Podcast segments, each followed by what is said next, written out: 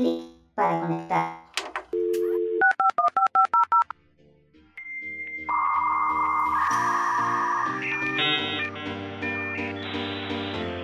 Conexión lúdica establecida.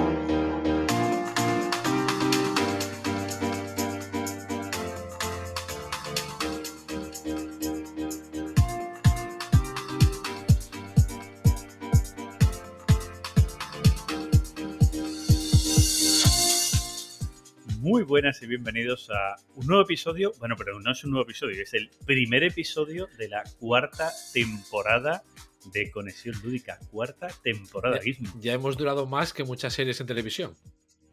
Hostia, ya te diré, pero bueno, ta- también es cierto que aquí no está don José Luis Netflix, que dice, tenéis poca audiencia y os mando al carajo.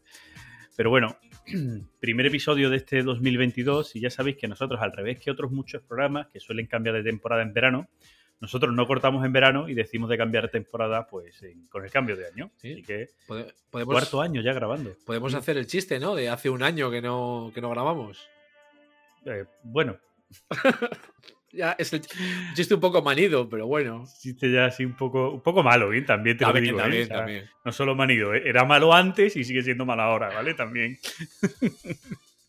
Oye, mm, una, una cosa, yo creo que la gente no, no entendió nuestro anterior programa, Gizmo. No sé por qué hablamos de las CLC, ¿no? Claro, pero la gente no vio que iba como adjunto. Entonces solo, solo vieron el programa normal y no pincharon en el adjunto, tío. Eso, eso es eh, como ese compresión lectora, ¿no? Claro, tío. Nos pillaron el adjunto y, Y ya, como, y como las empresas grandes, la culpa es del cliente. Siempre. Ya, ya, ya nos, nos- nos asociamos a las editoriales españolas. Bueno, algunas, algunas, ¿vale? Tampoco. Y la culpa es del cliente. Siempre, la culpa siempre es del cliente. Bueno, pues 2022 hace, pues ese va a ser el cuarto año que, que grabamos y tenemos muchas novedades para este año. Digo yo, por, menos mal que te estoy viendo la cara en vídeo, porque en un momento lo de, espérate, ¿con qué me va a saltar este hombre?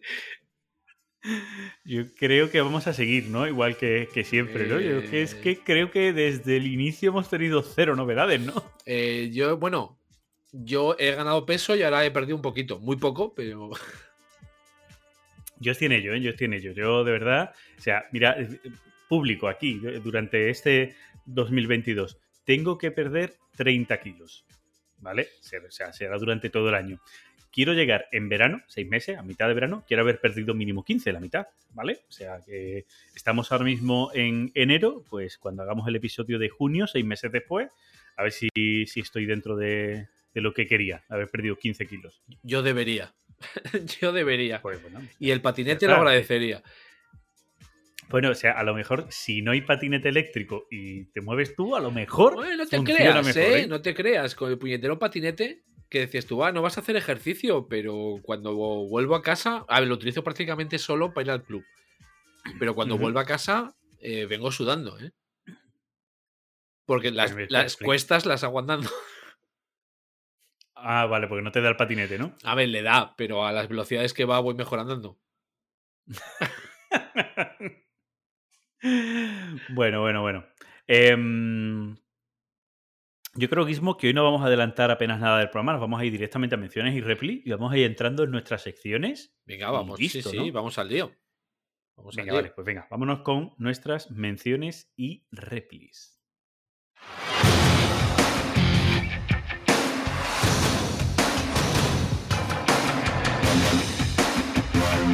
Menciones y replis y replis y replis.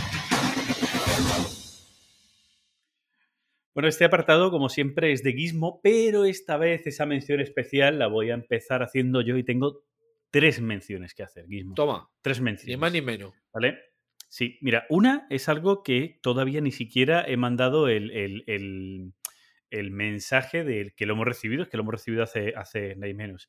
Y es que un oyente y fiel participante de nuestro grupo de Telegram y oyente del programa, el señor Chimo, nos ha mandado un turroncito valenciano que nos acaba de llegar ahora, ¿vale? Y oye, o sea, pues, es un detallito que, que hace mucha ilusión, la verdad, recibir, recibir algo así siempre, la verdad que siempre mola. Así que desde aquí, muchísimas gracias a Chimo. Pero es que no es el único Bueno, detalle que he Yo, recibido. yo ahí te voy a decir que me has quitado la sorpresa. Hostia, que tú que va en camino, ¿no? Oye, también te digo, es, es, es lo que tiene, fíjate, ha llegado antes a Huelva, aunque parezca mentira, que como, so- como esquina que somos solemos tardar más en que nos Sí, lleguen sí, te iba a decir yo que con lo de punto pack iréis a- al revés, pero en correos vais por delante. Bueno, también, también eh, eso al final muchas veces depende de los eh, sí, del tránsito ¿no? que lleven la- las cosas. Hombre. A lo mejor resulta que de Valencia bajan para abajo y de ahí redistribuyen, entonces llega más fácil a lo mejor. Huelva. más fácil. No, lo sé. Y si es de- desde Madrid, hacia Huelva es hacia abajo y hacia Asturias es hacia arriba. Claro, les cuesta más, como el lo dejas patinete. caer, claro. Lo dejas caer y va rodando, claro. Que, mm, eh, bueno, eso ha sido una de las cosas. Luego había otra persona que me ha mandado un- un- un- también un mega paquete, que ha sido Fran, Fran Valverde, al que, oye, que eh, le toqué como amigo invisible y me, me- me hizo el regalo de amigo invisible, pero aparte luego me mandó otra, otro pack de, de juegos, oye, cargado hasta las trancas y de verdad que no me lo esperaba, ni yo ni Sara nos lo esperábamos y, oye, muchísimas, muchísimas gracias. Y por último, ha habido una personita que eh, cuando sabía que estábamos malitos nos ha mandado un paquete que Correos ha retrasado, pero que venía con mucho amor y mucho dulce. y mucho dulce. Dulce sobre todo. Un montón de casadieles, ¿no? Casadieles. ellas ¿eh? con Eh, ella. Casadiellas, vale. Y em, la pena es que no nos lo hemos podido comer todas, venían un montón No fastidies, muy y, mal. y se ¿eh? nos ha- se- es que se nos han puesto malitas. Es que han sido tantas y solo podíamos comer dos porque eh, nos ha llegado y todavía estábamos no confinados, pero aguantando cuarentena, por ejemplo, con mis padres, que lo hubiera invitado y eso. Entonces, nada de lo que hay aquí se lo iba a dar a ellos de comer y tal. Durante todavía no, todavía no los he visto a mis padres. eh, los, los he visto desde lejos con mascarilla, pero todavía no los he visto en, en físico. Entonces, pues al final se nos han ido poniendo malitos y, y ya está. Cosas, cosas que pasan. Ahora sí nos hemos hartados. Sara sí se ha llevado al trabajo. eh, o Bien, sea que- bien. que muchísimas gracias a, a esa personita es Gizmo, me ha mandado Gizmo. Junto, creo que con Belén, ¿no? Que habéis sido los dos un poquito. Sí, bueno, y, la, dos. la- y la, la cocinera también se queda en casa, que es mi madre. Y Ah, que es tu madre. Vale, vale, vale, vale, vale. O sea que, pues, Es que venía en una caja de. mm, Ah, bueno, sí, sí, el paquete creo que era. No, yo no lo llegué a ver, ¿eh? No lo llegué a ver, pero sí me dijo, Vale. me dijo de dónde era, pero no me acuerdo de dónde. Claro, el paquete era de una, mm, de una confitería y pensé que era, pues, a lo mejor alguien, alguien cercano que tenía una confitería. No, que la ha hecho tu madre. No, no, son pues, caseras, pues, caseras. Caseras, caseras. sí, Pues, Normalmente, muchísimas- normalmente la- muchísimas la- gracias, ¿eh? las casadillas, que es un, a ver, es un postre típico asturiano de Navidades, eh, no- en las confiterías se suelen encontrar fritas. Y muchas veces por ahí fritas. Vale. Son dos formas de hacerlas. ¿Al horno o Eh, fritas? Al horno o fritas. A mí me gusta más al horno y mi madre, digamos, también, que al final de cuentas es la que las cocina. Si a tu madre le gusta más al horno, a ti, por lógica, te iban a gustar más al horno porque tú has, has nacido y crecido comiéndolas de tu madre. O sea, que eso es así. No, no te creas, ¿eh? No te creas. Es verdad, pero es verdad que a mí me gustan más las de al horno. Y eso que el, no es- el hojaldre no es que sea de lo que más me guste. Pero bueno. Bueno, pues eh, aquí está, la verdad que estaba muy, muy, muy bueno. Así que mis 10 para la cocinera y muchísimas gracias por, por el detalle. Cuando, cuando Y subáis. esta es mi mención especial. Pues- Sí, bueno, o sea, bueno, no, no os queda nada. Creo, creo que vais a bajar vosotros antes a esa piscina que a tu hijo le gusta tanto. Sí, igual sí, igual sí. En, en- en cuanto vuelva a bajar el, eh, el desmadre que tenemos ahora mismo, ya, ya me dijo mi mujer lo de en cuanto se pueda, si esté un poco más controlado, nos vamos al rompido. Bueno, bueno, Ropido es una zona aquí costera de Huelva que, que, bueno, que a la familia eh, de, de Guismo pues le gusta mucho. Creo que incluso más que a Guismo, que, que a ti también, pero es que tanto tu mujer como tu peque disfrutan una barbaridad. Ah, no, del- no, del yo- sitio, Yo en el del hotel, vamos, en el hotel, lo que pasa que si, vo- si vamos al Que hotel, te saco, que te saco yo, que te Exacto. saco yo, si no, no saldrías. si no sería a la Fran entra para adentro, que Es más, para que la gente lo sepa, ya, ya hemos hablado de que la próxima vez que vengan, que ellos suelen venir a lo mejor por un- una semanita aproximadamente o cinco días, eh, mínimo Sara y yo echaremos una o dos noches en el hotel. O sea, pues sabiendo lo que le gusta, lo que haremos será entrar en el hotel. O sea que- bueno. y bueno, pues estas son, estas son mis menciones especiales. No sé si tú tienes alguna. yo, mira, voy a hacerle un- una, una mención a, a David, a Dante, a mi jefe del Club Dante. Porque, bueno, dentro de los juegos. No, no. eh, ahí, digamos, no, no toca hacer la pelota. Ba- Bastante caña le meto ya con el claim. Pero eh, justo el día antes de Nochebuena me llegó una cajita de SD Games y venía no solo juegos para jugar y reseñar, sino que él metió mano para, para que viniese alguna cosita más fuera de, digamos, de, de trabajo, ¿no? Entre comillas. O sea que bueno, la verdad es que, y además en la época en la que llegó, pues eh, quedó genial. Oye, mira, eh, así de editoriales, que ha habido varias editoriales, ¿no? Que han mandado vía mail o incluso vía postal, ¿no? De las editoriales que, que me mandan algunas cosillas para Cubo. Eh, ha habido una, tío, o sea, que, que de verdad de chapó. O sea, llegar una cajita, en este caso, pues, voy a decir la editorial porque creo que lo ha hecho muy bien, que es Strangis Game. Te llega una cajita y tú dices, bueno, por tamaño de caja va a ser la típica cajita, un- alguno de los jueguecitos últimos que haya sacado Strangis. No, no. Dentro venía una postal navideña muy bonita, ¿vale? Con dos cervezas artesanales. Bien, no, no, es hombre, eso es lo que O mola. sea, que, que dices tú, oye, mira, un detallito. Y yo no soy cervecero, las ha aprovechado Sara, ¿no? Pero aún así el detalle me, me moló mucho, porque lo normal a lo mejor es que te hubieran mandado, pues, a lo- o un juego o algo relacionado con el mundo de los juegos. Y el hecho también muchas veces de sacarlo y decir, oye, por Sí. detrás de esto hay personas, ¿vale? Pues, pues mola, mola mucho, la verdad. Así que, Sí, sí, guay. o sea. Y, y ya, bueno, nos vamos un poco eso, para no ralentizarlo más, las menciones ya las que tenemos, en plan... Bueno, pues eh, Que fu- son varias, que son varias. ¿eh? Yo, pensé que este episodio, siendo en la fecha que era, iba a tener menos, menos eh, comentarios en en Ivos y tal. Y al- oye, hemos tenido muchas. Creo que el último entró ayer o esta mañana, creo que entrado el último comentario Eh, o una cosa así. hace- bueno, ahora, ahora, ahora, ahora llegamos a él. Ahí tengo dos fuera de iVoox. Una es de. Jonathan, que es la de enviar notas de audio cuenta como edición. Y creo que va a por, a por- por tu monólogo final de, del anterior episodio. No, me- no me acuerdo cuál de ellos es, pero, pero vale. Sí, pero bueno. Y apaga tu tele, que cuando puso el- la escucha, puso especial 2021 antes de finalizar 2021. Eh, tengo que decir que sí, la verdad es que si llegamos a esperar un poquito más, hubiesen metido otro juego como de lo peor jugado del año. Hostia. Oye, o sea, grabamos que fue un 27, No, creo, creo que fue un poco antes. Bueno, ¿qué más da? Por ahí fue, o sea. pero, Pero, por ahí, quiere decir. po- mm, no, es verdad, fue justo antes de, de Nochebuena. Sí. Fue- creo que fue el jueves previo. Sí, decir, porque este lo jugué en Navidad. 23. Este lo jugué en Puede ser un Navidad. 23, claro. Puede ser un 23 que grabáramos y que sí, yo el 24, creo que lo subimos el 24, así como regalo Navidad o una cosa así, que lo subí sobre la marcha para, para eso, sí, sí, sí. Y nada, luego ya Mm. me voy a las de iVoox, que tenemos a Cádiz Estocolmo. eh, bueno, llega tiempo para escuchar la parte final del curro, el resto del coche de viaje, felices fiestas. Si no se las dimos ya, pues ahora a estas alturas igual queda un poco feo. Eh, Ahora se dice, espero que hayas tenido unas felices fiestas. hayas tenido ahí, a lo lejos ya está. y, espera- y- y- y pensando en las siguientes. Eh, Oscar, que dice, Alexia, que está encantada con la mención, que si fue la sorpresa de Nochebuena. Y que está encantada. Eh, Fran, no te No, por pongas celosón. por- Claro, exacto, eso es. Y ahora viene, venga, sigue, sigue, sigue. Que en el momento que conozca a tus perretes se le pasa lo de Gizmo y caerá a tus pies. Ya le mando una foto de mis perretes, así que ya está. O sea, lo que hace la gente, lo que hace, lo que hace la envidia, ¿eh? Hombre, faltaría más. Lo que hace la Tengo- envidia. tengo que- o sea, cada uno tiene que ganarse al público como puede. Y tú te lo ganas per se, pues yo tengo que mandar a mis perretes, es lo que hay, tío. Yo, ya sabes que estoy aquí por mi talento. Por eso. Y yo por mis perretes. Eh, luego tenemos a Pablo Pazo, entretenido pro- eh, programa, escuchando los primeros minutos del episodio, inició su primera partida al Homesteaders en BGA. Y cuando Bien, sienta que domina la- las reglas, que nos cobra la palabra y que nos invita a una mesa virtual. Y si Perfecto. y aunque no las controles, tenemos a Fran para, para ello, o sea que ¿Para qué? Para, para perder, dices tú. para lo de no controlarlas. Vale, y A perder, sí, ¿no? También, sea. ¿no? Ya de camino, vale, bien, bien. Eh, que fue a mirar las fotos de King Chocolate y que no lo ve tan feo como nosotros. Yo es que creo que ahí me he dejado llevar ya por Fran.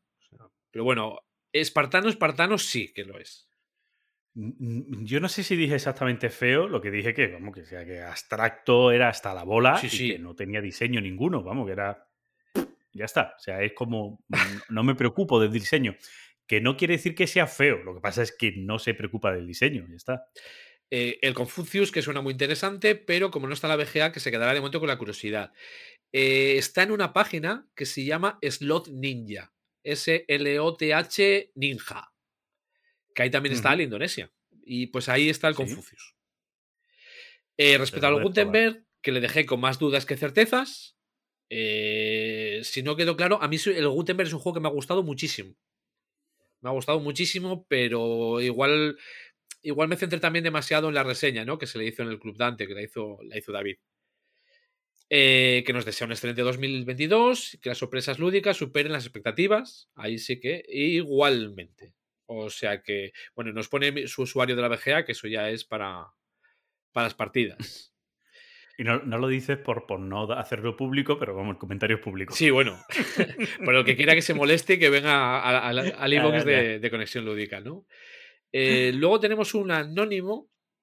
Dice, bueno, buen programa, espe- espectacularmente oíble.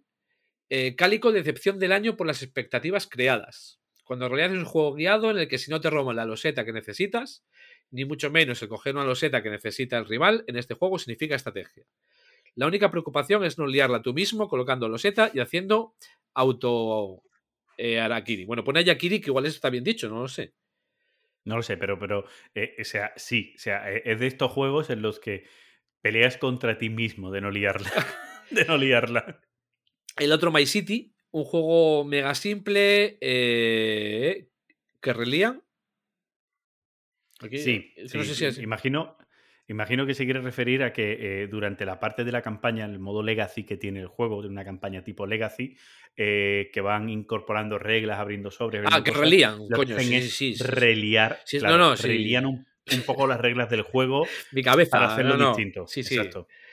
Eh, y que como flipa está muy, muy por debajo de juegos de su categoría y eso que es amante de Nicia. Y el Ujú. Ruins of Arnak que le sorprendió y ha girado la opinión con las partidas, que es un juego que da gusto jugarlo y muy bien engranado. Luego tenemos a Super Graci que hace un apunte sobre jugamos otra y el King Chocolate. Y es que le consiguieron arreglar los problemas que tuvo con las losetas de, King Chocolate. O sea que enhorabuena a Supergraci por tener el juego. Que parece que estamos, eh, estamos debemos estar acabando con las eh, existencias que quedan, Existencias. Porque más gente del, en el canal se lo ha comprado. Y chapó por Jugamos Otra por, por conseguirlo. Porque es una editorial que ya no existe. Y, a ver, yo Jugamos Otra es una tienda que compro de vez en cuando y estoy encantado con ellos. ¿eh? La verdad que ahí. eh, no voy a comentar nada más porque se ha pegado un empacho salvaje de podcast y podría mezclar contenidos. Y el deseo personal lúdico para el 2022 es bajar el ritmo de compras. Yo también lo intentaré. Pero que está a día de 4 de enero y ya lleva tres compras. Yo, pero, pero, pero perdona, pero es que creo que el mismo eh, 12, o sea, el mismo 31 por la noche, después de las 12 de la noche, ya 1 de enero de madrugada, creo que dijo en el grupo de Telegram que ya había comprado un juego. Sí, sí, o sea. juego, o sea que- Y, y yo digo que me apunto y hoy me he comprado cuatro. O sea que con eso. Ya. Pero bueno, son las rebajas. Eh, y luego Sí, tenemos pues no sé, no sé. Oh, No sé qué rebajas ahí, ¿eh? Tampoco. las de Francia.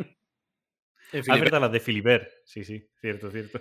Eh, luego tenemos otro anónimo. Dice, primera vez que os comento, que eso es falso. De hecho, tenemos dos anónimos en este y, Hombre.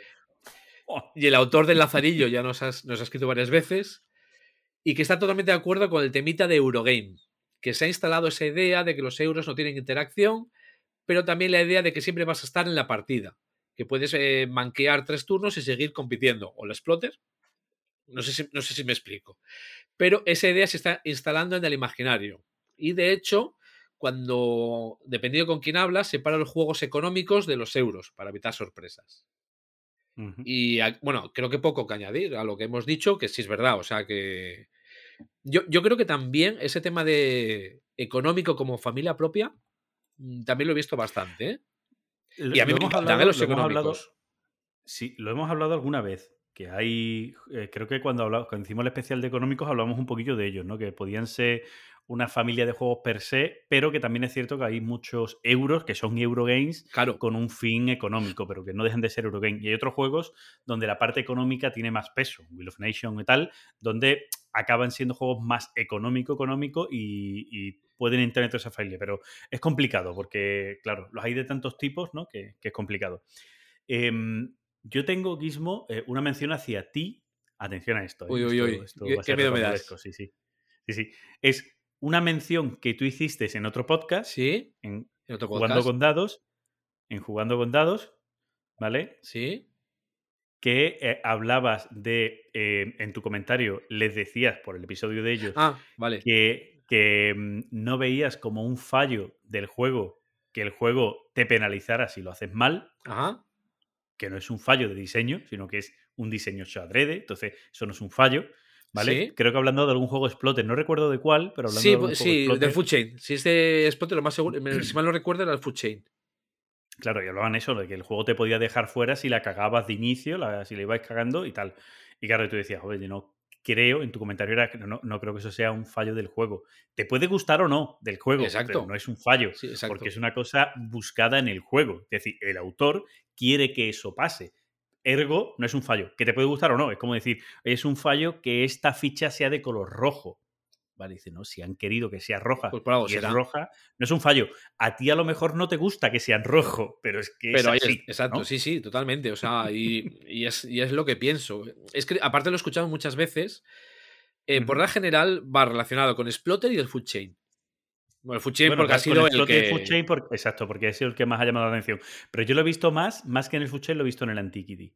Sí, Es que el juego te puede dejar fuera si te quedas sin madera. Es que te ahoga el juego y ya dejas Claro. de jugar y los demás pueden seguir jugando. Pero es que es eso. que lo has hecho mal, claro. O en un wargame. O en el qué coño. O en el ajedrez, si te hacen un mate pastor, estás fuera. En dos, en dos tres Sí. jugadas. Claro, pero ahí acaba el juego. Aquí yo creo que lo que ellos quieren decir Bueno. es que el juego continúa y tú estás fuera. ¿Vale? De esos hay varios. Sí. De esos hay varios. Eh, antes hablaban del Arnak. Alguien que ponía, Sí. que era ¿no? No, era un Eh, anónimo. Era un- uno de ah, los un de- Lazarillo. ¿vale? Que decía que, que cada vez le gustaba más el Arnak. El Arnak tiene una cosa similar. Es más, tú en el Arnak, no siendo buscado, como puede pasar en el Everdell, que nos puede gustar más o menos eso de que acaben en distintos turnos, por el Tapestry, que acabemos en distintos turnos eh, los jugadores, es decir, que yo acabe y tú hagas dos turnos más o tres turnos más. En el Arnak eso pasa, pero no pasa buscado. Pasa que tú puedes llegar al final y te han ido bloqueando, no has podido ir consiguiendo cartas y cosas para hacer más turnos al final, y al final, la última ronda de acciones, tú haces tres acciones y el resto hacen siete. Y estás fuera de la partida desde el inicio. Claro, es, Pero na- nadie, nadie lo va a ver porque parece que estás jugando hasta el Eso- final. Claro, o sea, eso es desde lo- inicio, desde el turno 2 prácticamente tú puedes estar fuera. porque eso es lo el que iba a decir. Claro, el resto, una vez que cogen, que hacen más acciones que tú, tú ya no vas a poder aumentar mucho esas acciones y ellos van a ir de manera exponencial contra ti. Por lo tanto, tú verdaderamente estás fuera de la partida, aunque virtualmente puedes seguir haciendo cosas. Que es lo estás que- fuera de la partida. Es lo que normalmente hacen, normalmente los, lo que es eh, Eurogame incluye un poco esa parte, ¿no? Que no hay esa eliminación de jugador, aunque veas que el jugador no va a hacer nada. Pero bueno, es eso. Bueno, Para eh, mí es una lo de esa parte de que el juego te castigue es una característica del juego. No un Eh, fallo. Sí, exacto. Si está buscado. Exacto, Otra si cosa es que un juego que no lo buscara, eh, un juego que tenga una medida de contra. mm, de Los catch-up, ¿cómo se digo, eh, anglicismos de estos ya. Sí, eso, de, de, de- de recogerte cuando vas fatal, ¿no? Reenganche. Exacto, y de reenganche, que tenga mecanismo de reenganche y que falle el mecanismo de reenganche. Entonces sería un fallo. Pero un juego que no lo tiene, que lo que te dice es tienes que hacerlo bien desde inicio, pues es, es buscado. Pero bueno. Y yo yo, no- creo que hasta aquí tenemos nuestras menciones. Sí, yo no tengo más. Vamos ahí a nuestro trending topic. Al, al trending topic. Venga, vámonos con el trending topic.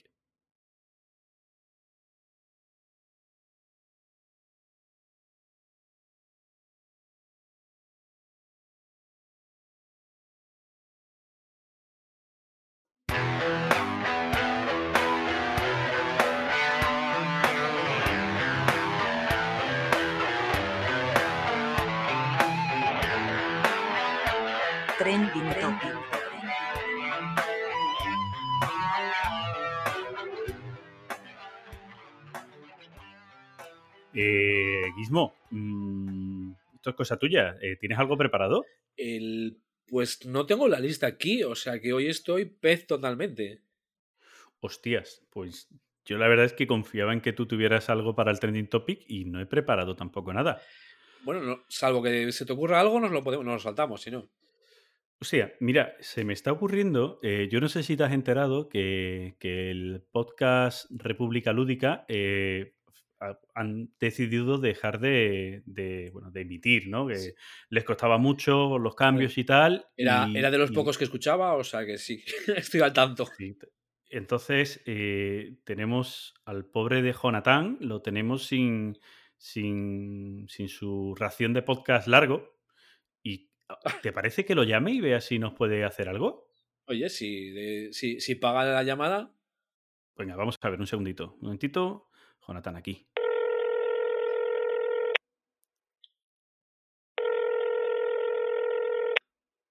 Fran, ¿qué, qué pasa? Bueno, hola, ¿qué tal? ¿Cómo? Eh, oye, no sé, no sé qué horas allí en, en San Luis. No sé si te pillo mal. Mm, Son las 11 menos 10, 7 horas menos que, que en España. Está perfecto, ¿qué Yo pasa? siempre me lío, tío. O sea, yo sé que no es la hora de España y ya con eso me vale. Ya. sea, ya con eso voy. Oye, mira, es que es- es- estamos grabando, ¿vale? Estamos en, en- bueno, en directo. Estamos grabando, Gizmo y yo. Esto, es, esto eh, es como una encerrona cuando llaman en la resistencia a la madre de quien sea. Sí. ¿Ti- ¿tiene usted pelos en la lengua? O sea, estamos ahora mismo en directo. Estamos en directo. Bueno, no es directo, pero es grabación, Me- sí, bueno, va a salir, me está sí, grabando, me cual. está grabando, vale, vale. Sí, Vale, vale. así tal cual. No te- no- Menos, es que mira, menos eh, mal que esto no es video podcast, porque tengo el pelo hoy hecho un desastre. bueno, al, o sea, menos, al que- eh, Claro, o sea, el calvo soy yo, o sea, por lo menos Gizmo se la suda, ¿sabes? Pero el calvo aquí soy yo.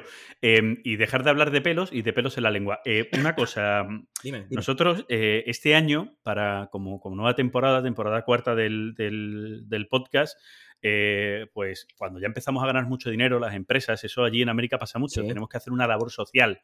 Entonces, hoy hemos querido recogerte a ti como labor social, ¿vale? Pues para que no te sientas mal ni triste por lo de República Lúdica y hemos dicho, yo vamos a invitarte a que charles sin límite de tiempo en un podcast. Pues No sé si te parece. Ah, os lo agradezco un montón, encantadísimo de participar, sobre todo por lo que dices del tiempo, porque yo creo que Conexión Lúdica y República Lúdica, además de lo que comparten en el nombre, eh, compartían esta gestión del tiempo tan... Je- ¿Es que? Sin o- gestión, ¿no? no O sea, gestión del tiempo, ¿no? Darle al botón de rec y darle a parar cuando acabemos, ¿no? Ya, ya veremos cuándo es, Así ¿no? que me alegro un montón de que el primer podcast que me llame sea uno al que no le importe que echemos aquí seis horas de charla tranquilamente. Bueno, ahí, eso con igual Jonathan hay un problema. sí, que es- para él es es de mañana todavía. No, no solo eso, sino que, que a lo mejor tú y yo apenas hablamos hoy. ¿Sabes? Que, que eso también no puede difícil, pasar. ¿eh? Sería difícil. Hombre, yo, sea, yo me hice gana, un ¿eh? podcast para, para hablar todo lo que me diera la gana. Pues si me invitan a uno, pues es que llevo mucho tiempo aquí aguantándome todo. y Iros preparando. Pues mira, o sea, estamos eh, en Trending Topic. Acabamos de entrar en Trending Topic y no tenemos un Trending Topic. Yo sé que por allí, por, por, por los eh, Estados Unidos, ha habido jaleo y hay separación. Y ya que nosotros somos Europa y tú eres Estados Unidos, ¿qué carajo ha pasado con hielo? Que aquí lo- los de aquí, eh, y que además inician hielo, eh, han dicho, no tenemos nada que ver con hielo Estados Unidos. ¿Qué carajo ha pasado allí? Eh, ciertamente se ha puesto la cosa bastante calentita en el espacio transatlántico. Y como comentas, creo que fue en noviembre, si no recuerdo, noviembre, octubre, Hielo Francia anunciaba de manera un poco vaga, ¿no? Que no, no quisieron dar muchos detalles, pero anunciaron que habían roto sus vínculos comerciales con Hielo Norteamérica. Que los, Es muy Claro. heavy. Es muy heavy eso. o sea, estamos hablando de sí. una empresa que es eh, europea, que se extiende a Estados Unidos y ahora de buenas a primeras dice, pues no vamos a tener nada que ver con la de. Estados Unidos, aunque tengamos el mismo nombre. ¿no? Han pasado cositas, han pasado cositas. Han pasado cositas. Sí. Eh, pero sí, como, como dices, em, es muy extraño. Em, y como digo, también es extraño porque no acaban de dar, de dar detalles concretos de qué es lo que ha pasado y entonces pues los medios eh, relacionados con el mundillo lúdico están un poco especulando y tirando de otros eventos ocurridos en el pasado para darle una explicación coherente al asunto. Eh, Espérate, ¿estás diciendo que esto es salseo puro y esto duro? es puro salseo. Esto es salva... Hostia, pues de puta madre. O sea, esto para el trending topic es. Esto es trending topic, donde el, el hashtag o el abroilo son más sin salseo. Esto es puro salseo. Así que, oye, perfecto para trending topic. Así que, Y, y- y además, cuéntanos qué ha pasado. y además con monólogo. Ya no es de Fran, sino de Jonathan. claro. Sálvame International Edition. Vamos a ello. Bueno, a ver, lo mismo pensáis que ha sido porque Hielo Francia ha decidido ponerle, mantener el nombre de Bitoku, a pesar de toda la polémica que hubo detrás con, con el, con el dichoso nombre, pero no, no ha sido por eso. Ha sido por una serie de circunstancias alrededor de la figura del el jefe de operaciones de Hielo Norteamérica, Stefan Briso. Eh, Je- Jefe de operaciones es el CEO, ¿no? Sí, sí, sí. Es que no me gusta la palabra CEO, me parece horrible. Es, es- es- es muy feo. Venga, no, esto, esto para el Grumpy Club que, que tengo con. que voy- vamos, a abrir, vamos a abrir próximamente, Gizmo y yo. Es que, claro, si dice CEO, la- la- las siglas en inglés, bien, pero leer en español una sigla en inglés me Feo. parece horrible. CEO, o sea, lo peor. Bueno, pero sí, es el CEO. Vale, esto viene por algo que pasó, ojo, ojo, en 2018. En la Gen Con de 2018. Desde entonces vienen las aguas transatlánticas calentitas. Y es que, a ver, Stefan Briso se pasó de chulo. Se puso gallito con, con, los- con la gente de seguridad de la Gen Con en aquel año porque no había traído su, su badge, su, su identificación eh, para entrar. Y se puso en plan... eh, Tú no sabes quién soy. eh, Claro, en plan, tú no sabes con quién estás hablando, flipado que te meto. Y, y lo echaron. Eh, lo echaron de, y era el, primer, era el primer día. Era el primer día de Gen Con. ¿Qué pasa entonces con este tipo? Pues que al mismo tiempo es el presidente de, de una asociación patronal que, que agrupa a todas las empresas relacionadas con el mundillo lúdico. Es una... Pu- pu- ¿Puedo, puedo hacer un inciso? Sí, claro. Es que hay, hay un detalle, si, si yo no recuerdo mal, ¿vale? Y, y tiro muy de memoria, pero ya aquí para eso estás tú, Jonathan, para, para llevarme la contraria, ¿vale? Al igual que Gizmo. Eh, no para llevar razón, sino para llevarme la contraria, que son dos cosas supuesto. distintas, ¿vale? Yo la razón Cuidado siempre la tengo en pasado. Vale. Eh, ¿No fue en esa, en esa feria de Gamma donde este hombre, no solo que lo echaran por lo de esto, sino que agredió a la seguridad, que además era una mujer? Ah, hostia, pues ese detalle no lo sabía. Hostia, peor me lo pone. ¿Qué tipo? Es que el tipo es un, es que es un imbécil. Es que. Es que creo recordar, esto es una noticia antigua, pero creo recordar que había hasta fotos de los moratones en los brazos de la, de la seguridad, de la mujer seguridad. ¿Vale? O sea, que, que- y que fue la policía ya, Hostia, esto lo no sé qué tipo de policía, que yo ahí en Estados Unidos me pierdo si local, no sé qué, no sé cuánto, no sé cómo se llamará allí la policía, pero vamos, que tuvo que ser el, el cuerpo de policía quien lo echara del, del, del sitio. Echara barra eh, acompañar afuera porque le querían, lo querían linchar. Es que había algo por el estilo, ¿eh? fuerte, ocha, pues no, no, las, mis fuentes no eran tan... como como lo, he- lo he buscado a raíz de lo del anuncio de, de Hielo Francia, no, no he indagado tanto en la noticia de, de lo que pasó en Gen Con en 2018. No tenía ni idea de que, de que encima, eh, como agravante, eh, resultaba que, No. que, que la de seguridad era una tía. O sea, madre mía. Y es que cre- creo que iban por ahí, que, que, mm, que por ahí van un poco los tiros, Pe- ¿sabes? Peor o mejor, o mejor me lo pones. El tipo, bueno, pues, como, como ya podéis imaginar con estos datos, bueno, es un tío que, que lleva, lleva años trayendo algunos problemas.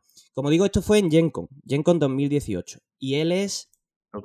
Y él es el director de eh, esta asociación patronal, Gama, em, que, que acoge a un montón de empresas del, del sector de la, de la industria lúdica.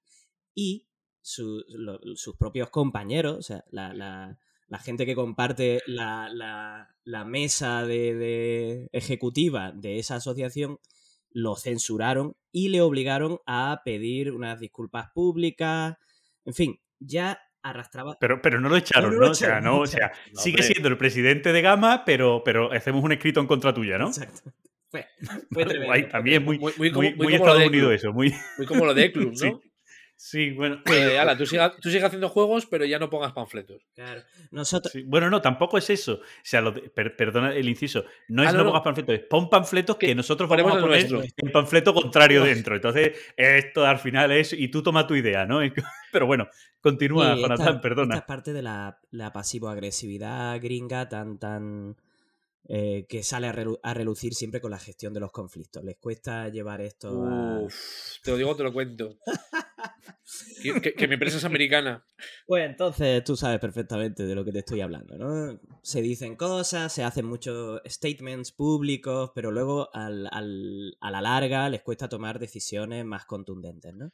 En fin, Sí, porque allí lo que se busca, creo yo, a nivel empresarial, no sé si tiene que ver por, por indemnizaciones de despido o alguna cosa, lo que se busca es que la otra persona dimita, no que la organización lo eche, ¿no? Es una cuestión que yo veo mucho, ¿no? sí, sí, sí. Justamente de eso va la pasivo-agresividad. No te echan, te invitan a irte, te van, enseña- te van señalando la salida poquito a poco. Te abren eh, la puerta. Sí, te dicen, mira lo que hay allí fuera, eh, hay un mundo increíble esperándote ahí fuera, pero no, pero no. No es por ti, es por nosotros, sí. ¿no? Es cosas de esta, ¿no? Bueno, en fin, Sí, todas, todas las fuentes no, que eres, han. no eres tú, soy yo que no te aguanto. Básicamente.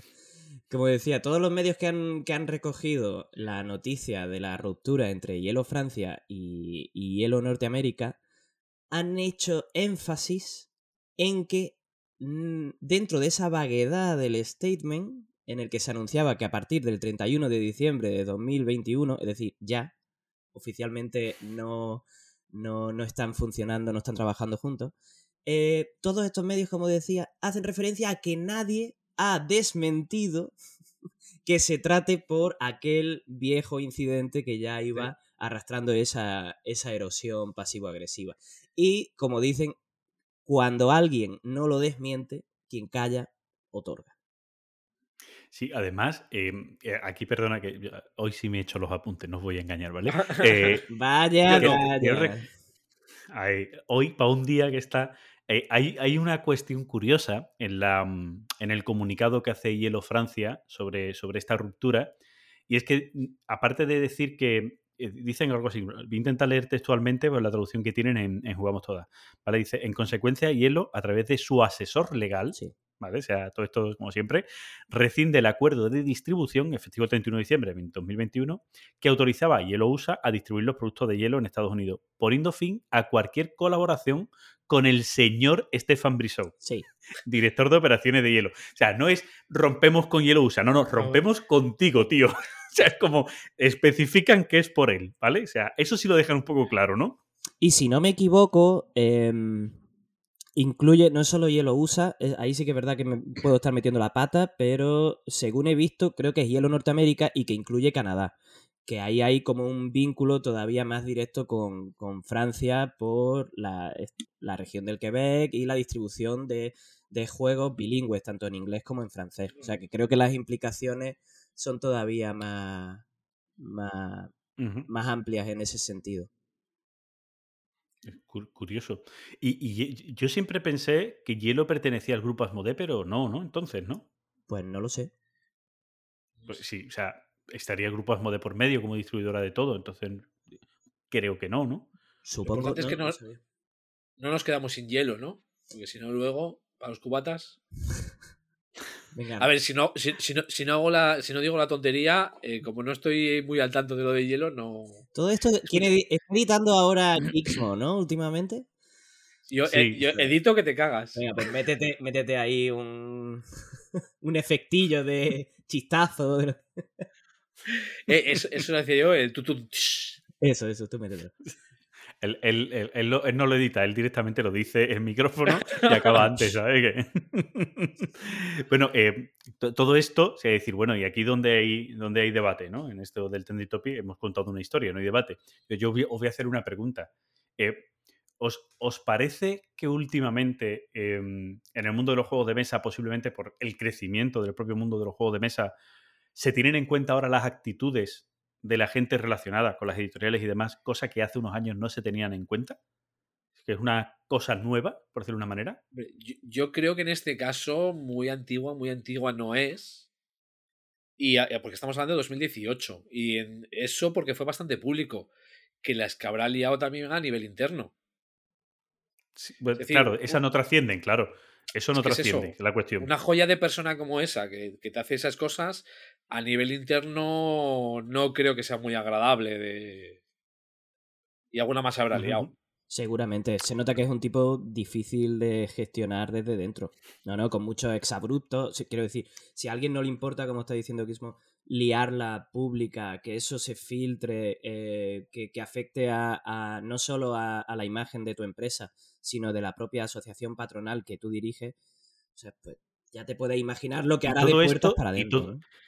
Claro, y todo esto sin dimitir, de decir, Sí, sí. hostia, la he cagado, voy a dimitir, ¿vale? Eh, y sin él, porque el comentario es de la, o sea, la, la carta de, de disculpas es de la asociación Gamma, donde él no dice ni mu, y en, al parecer en entrevistas, entre ellos W. Eric, Eric Martin, el de la BGG, el de la BGG Sí, News, sí. eh, le preguntó y, y la respuesta dice, lo dice él en, en BGG, la respuesta de, de Stefan Ribot fue no comments. Él no hacía comentarios. O sea, quiere decir, una persona que ni siquiera, pues, hostia, pues la he cagado, voy a reconocer mi error, que no llega ni a eso, imagino que a nivel empresarial el debate con él, pues no tiene que ser fácil. ¿no? Como mínimo, como mínimo. Volviendo Como a tu pregunta, Fran, más allá de la anécdota y del caso concreto de, de este señor, eh, sí. O sea, eh, a lo que has preguntado de si yo creo que, ha- que está habiendo un cambio de, de sensibilidad.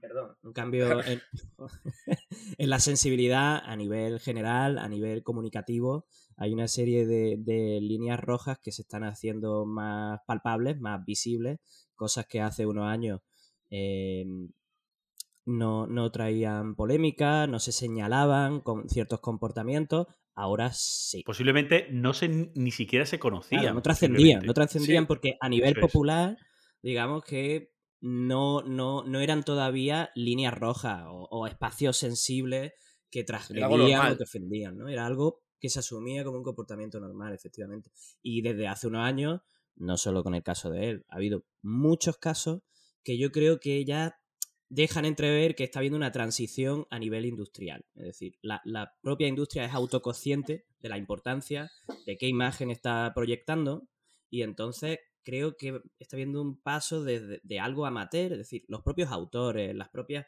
editoriales, las propias empresas saben que ya no es algo que está dentro de un nicho, eh, sino que es algo que trasciende y que se escucha y que está atrayendo muchas miradas. Entonces, ya hay que dar un paso hacia la profesionalización, no solo de la gestión pública, y de la comunicación y de la gestión de la marca, sino también de que los propios autores tengan en cuenta que son, que son, que son personalidades. Perfiles públicos. Claro, son personalidades a las que se mira, a las que se sigue, a las que se escucha y que tienen que cuidar muy bien cómo comunican, qué dicen y también ir creando una, una, una idea, una línea artística eh, una, de cómo explicar tu juego, de cómo explicar las implicaciones alrededor de, de tu línea eh, de publicación, en fin, pensarse las cosas un poquito más y ser conscientes de que ya esto no es un nicho chiquito, sino que pues, Pa- pa- Para, empezar, Puerto Rico, los colonos ahora son de color morado, ya no son de color marrón, ¿vale? Para que no los confundamos con esclavos. ¿no? Y eso tiene que ver también, creo yo. Es una tontería, pero son pequeños detalles Sí, que- sí. Que, además hemos visto en algunos juegos que han dicho de cambiar, eh, algunos detalles que creo que también tiene que ver con esto, ¿no? Es decir, que ya el miramiento que se le hace al mundo del juego no es tan solo el hecho de jugar en sí, sino de lo que pueda llegar a comunicar o expresar según, como tú decías antes, el, el mensaje que pueda, que pueda darnos, aunque sea eh, muchas veces malinterpretado, porque yo creo que, por Sí. ejemplo, lo del dado negro de creo que lo del Marco dado Polo negro de Marco Polo está malinterpretado, ¿no? No. Creo que ya os- Claro. Igual que lo de, para mí, lo del dado negro me parece excesivo, al igual que, eh, como comentábamos en, en el episodio que, que hicimos, igual que con el Five Tribes, meter esclavos me parece también pasarse. Es decir, no, si, si no tengo ninguna neces- necesidad de meter esclavos, tal cual están las cosas, pues meto esclavos. Claro, ahí ya nos metemos en, en temas de, de representación, es decir, cosas que le, que le interesan a la industria para convertirlo en un ocio transversal para que todo el mundo, cualquier persona, eh, sea cual sea eh, su ideología, eh, su raza, su aspecto, sus convicciones, o sea, sea cual sea la- las partes que conformen su identidad, se pueda sentir cómoda jugando a cualquier juega de- juego de mesa, ¿no? Em, entonces yo creo que ahí em, sí que va a haber una serie de cambios que son, que son lógicos, porque cada vez hay más gente jugando a juegos de mesa. Es algo que va implícito. Y, y las propias empresas, por su propio beneficio, lógicamente, quieren que sus juegos eh, puedan llegar a un público mayor. Y para eso hay que pulir ciertas cosas que antes no se miraban.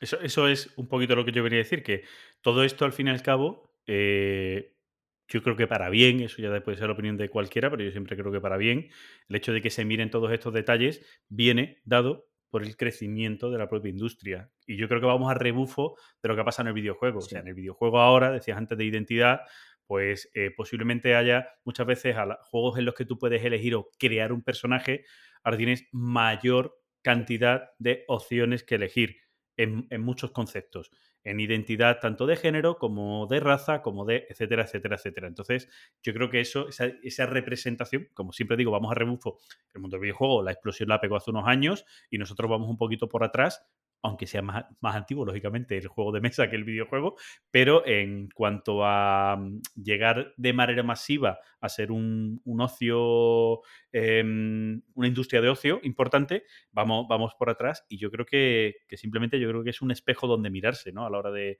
de ver lo que nos puede, se nos puede, se nos puede más o menos venir, ¿no? Totalmente, totalmente. Sí. Pues, oye, sea un debate en el que estamos de acuerdo. Bien. Ah, Algo lo hemos tenido, ¿eh? Algo hemos, no hemos tenido. Últimamente la mayoría. Yo tengo que buscar algún tema en el que Gizmo y yo estemos completamente encontrados para que haya chicha en esto. Si no, no, no vamos a tener nada, ¿eh? Ha- habla- hablamos de, te- de tema gráfico y seguro que ya. eh, Wow, sí. Bueno, eso lo podemos hacer un día. Pero bueno, vamos a cambiar de sección y nos vamos a ir a Timeline, ¿vale? Eh, Jonathan, como tú ya eres oyente del programa y sabes de qué viene esto, ya sabes. Me eh, quedo, ¿no? pues claro. Sí, sí, tú ya quédate todo el programa. continúa, Sí, yo, yo- sí, Si sí, no, ¿qué- yo, qué- vamos. ¿Qué mierda de duración es esta? Si no. Sí, sí. Yo, eh, el cargo de la llamada se lo voy a pasar a Exploter, ¿vale? O sea, que la llamada Se me lo da igual pasamos, que se sea lo pasamos a internacional. hielo. Ya que. ¿A hielo ahora? Sí, hombre. No te preocupes, Le- sí. Le Mira, pasamos parte a los de Estados Unidos y parte a los de Francia. Exacto. Yo hablo también con Prospero Hall, que, que me patrocinan y seguro que están encantados de compartir la mitad de... Bueno, yo, yo con, Vale, con la publicidad que le he dado al Panam y ahora que he caído en el Funkoverse, Uf, uf, malo. Malo. Bueno, pues si Venga, vamos a hablar vamos, de sí. juego, nos vamos a Timeline. Venga. Venga, vámonos a Timeline. Repasando nuestro timeline.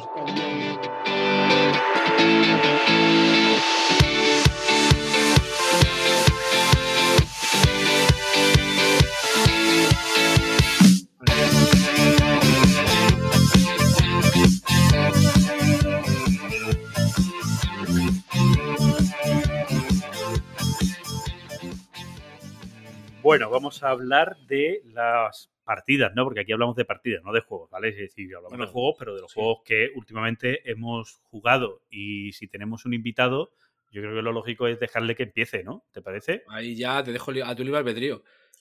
Venga, pues. Bueno, pues si, tenéis- si tenéis media horita por delante y no os importa, pues yo voy a hablar de un...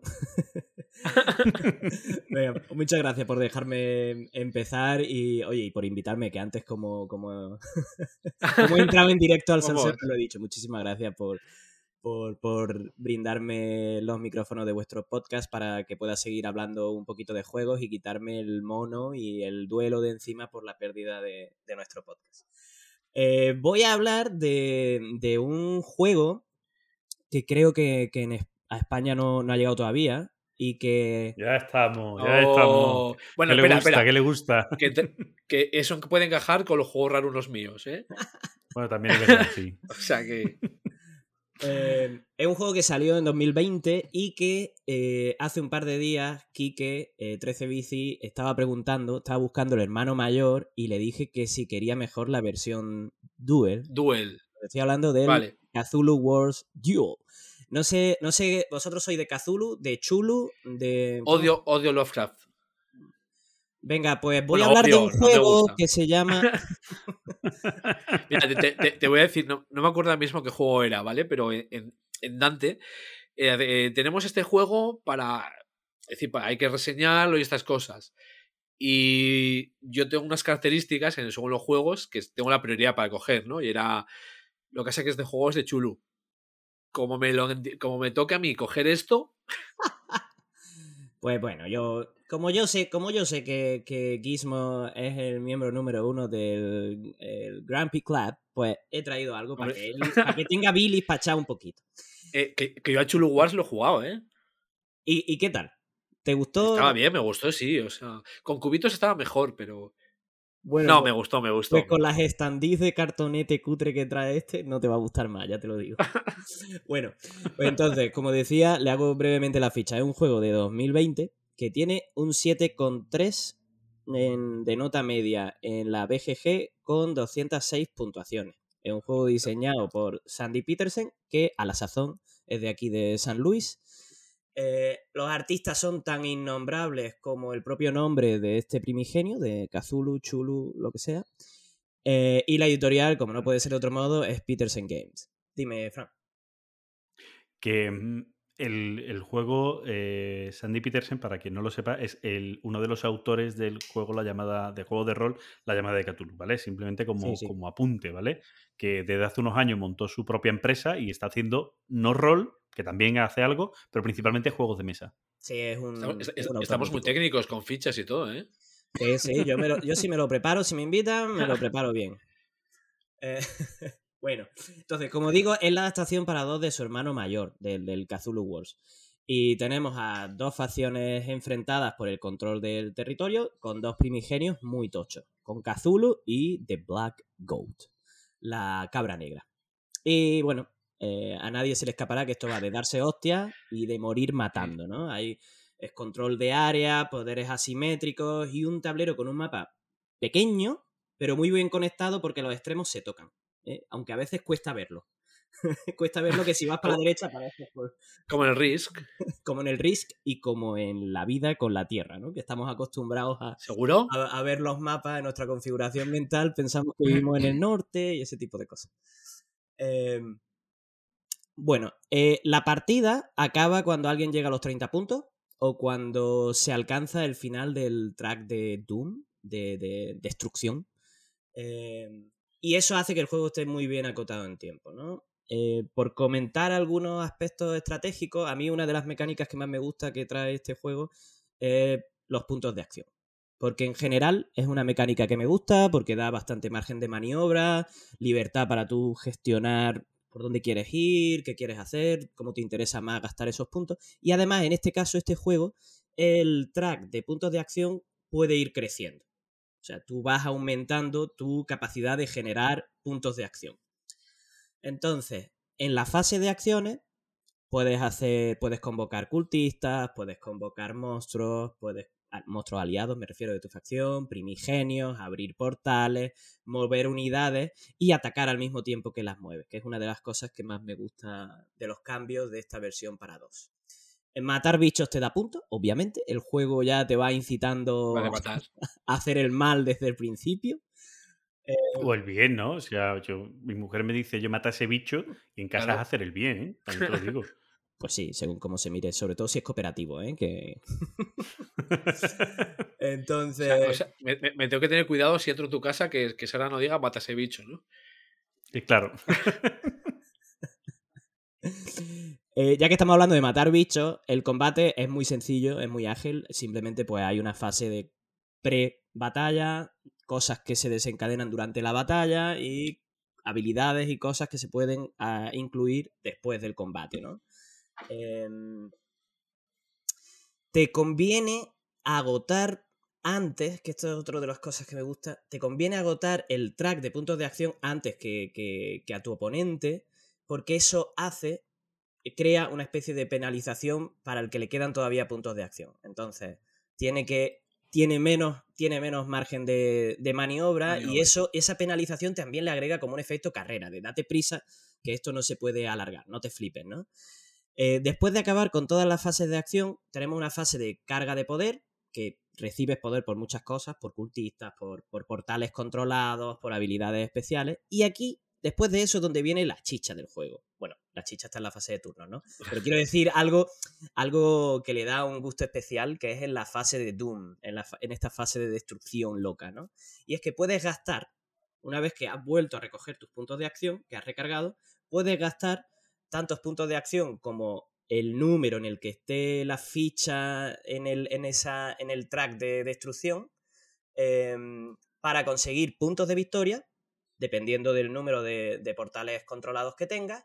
Y también puedes ir cogiendo unas fichas de símbolo arcano en función de la, de la cantidad de primigenios, es decir, si está Cthulhu y la cabra negra presente, eh, eh, pues coges tantas fichas como primigenios haya presentes en el tablero, ¿no?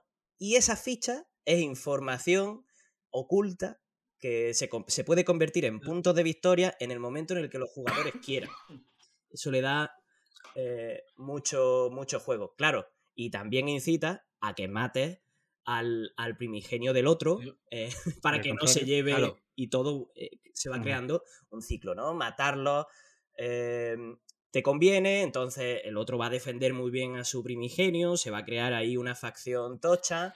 Y para mí esta, esta, esta simple mecánica de recoger estos puntos de símbolo arcano y que sean secretos, pues es de las cosas que le agregan más, le pueden agregar estrategia. Y es que el juego en realidad es bastante más estratégico de lo que puede parecer a priori. ¿eh? Cualquiera que dice, uh, tiradas de dados, batalla, control de área. Bueno, juego tiene bastante más miga y bastante menos azar del que puede parecer. Y aquí ya voy cerrando con lo peor y lo mejor. Vale. Lo peor, la producción. La producción es de lo más cutre que me he echado a la cara en los últimos años. ¿Vale? Mm, Pues es, es- es curioso, ¿no? Porque eh, Cthulhu Wars, el, el- el juego base, no este duel, eh, lo que vendía era una superproducción a lo bestia. Sí, sí, es espectacular. Efectivamente, ese es uno de los contrastes más evidentes entre el hermano mayor y esta versión para dos.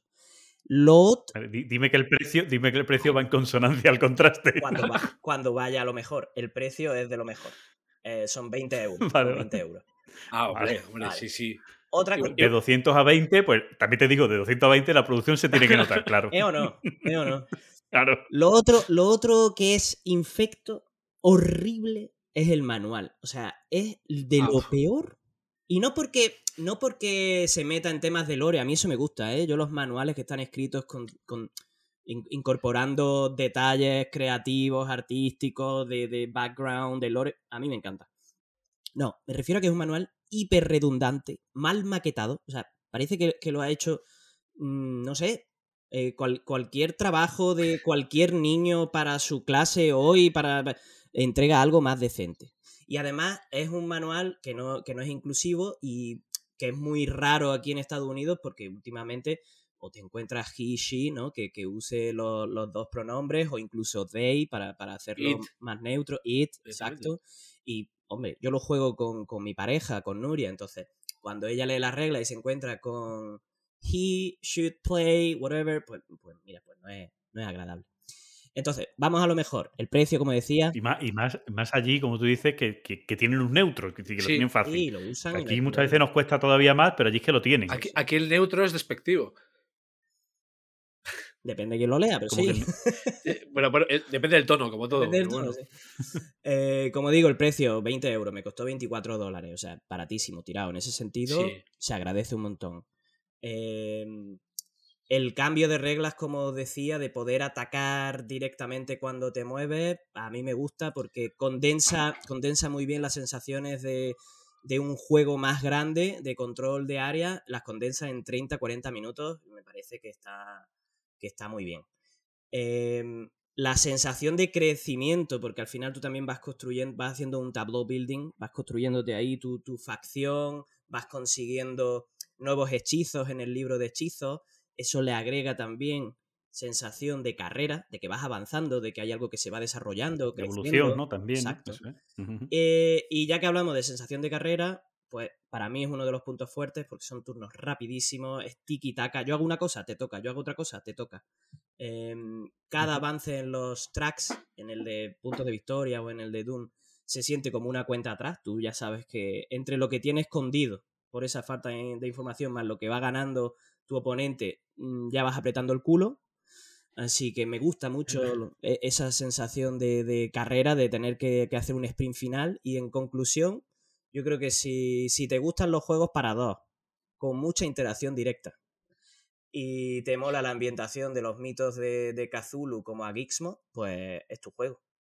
No, pues mira, yo sinceramente, ahora mismo, por lo que no entraría en mi casa, no es por el tema. Es por la interacción, ¿verdad? No, porque tengo, tengo demasiadas cosas para dos. De hecho, todavía eh, como regalo de Reyes me llegó el 1979 de la revolución en Irán, que es un CDG de uno para uno. Tengo el Granada sin probar y tengo, tengo muchísimo para dos de.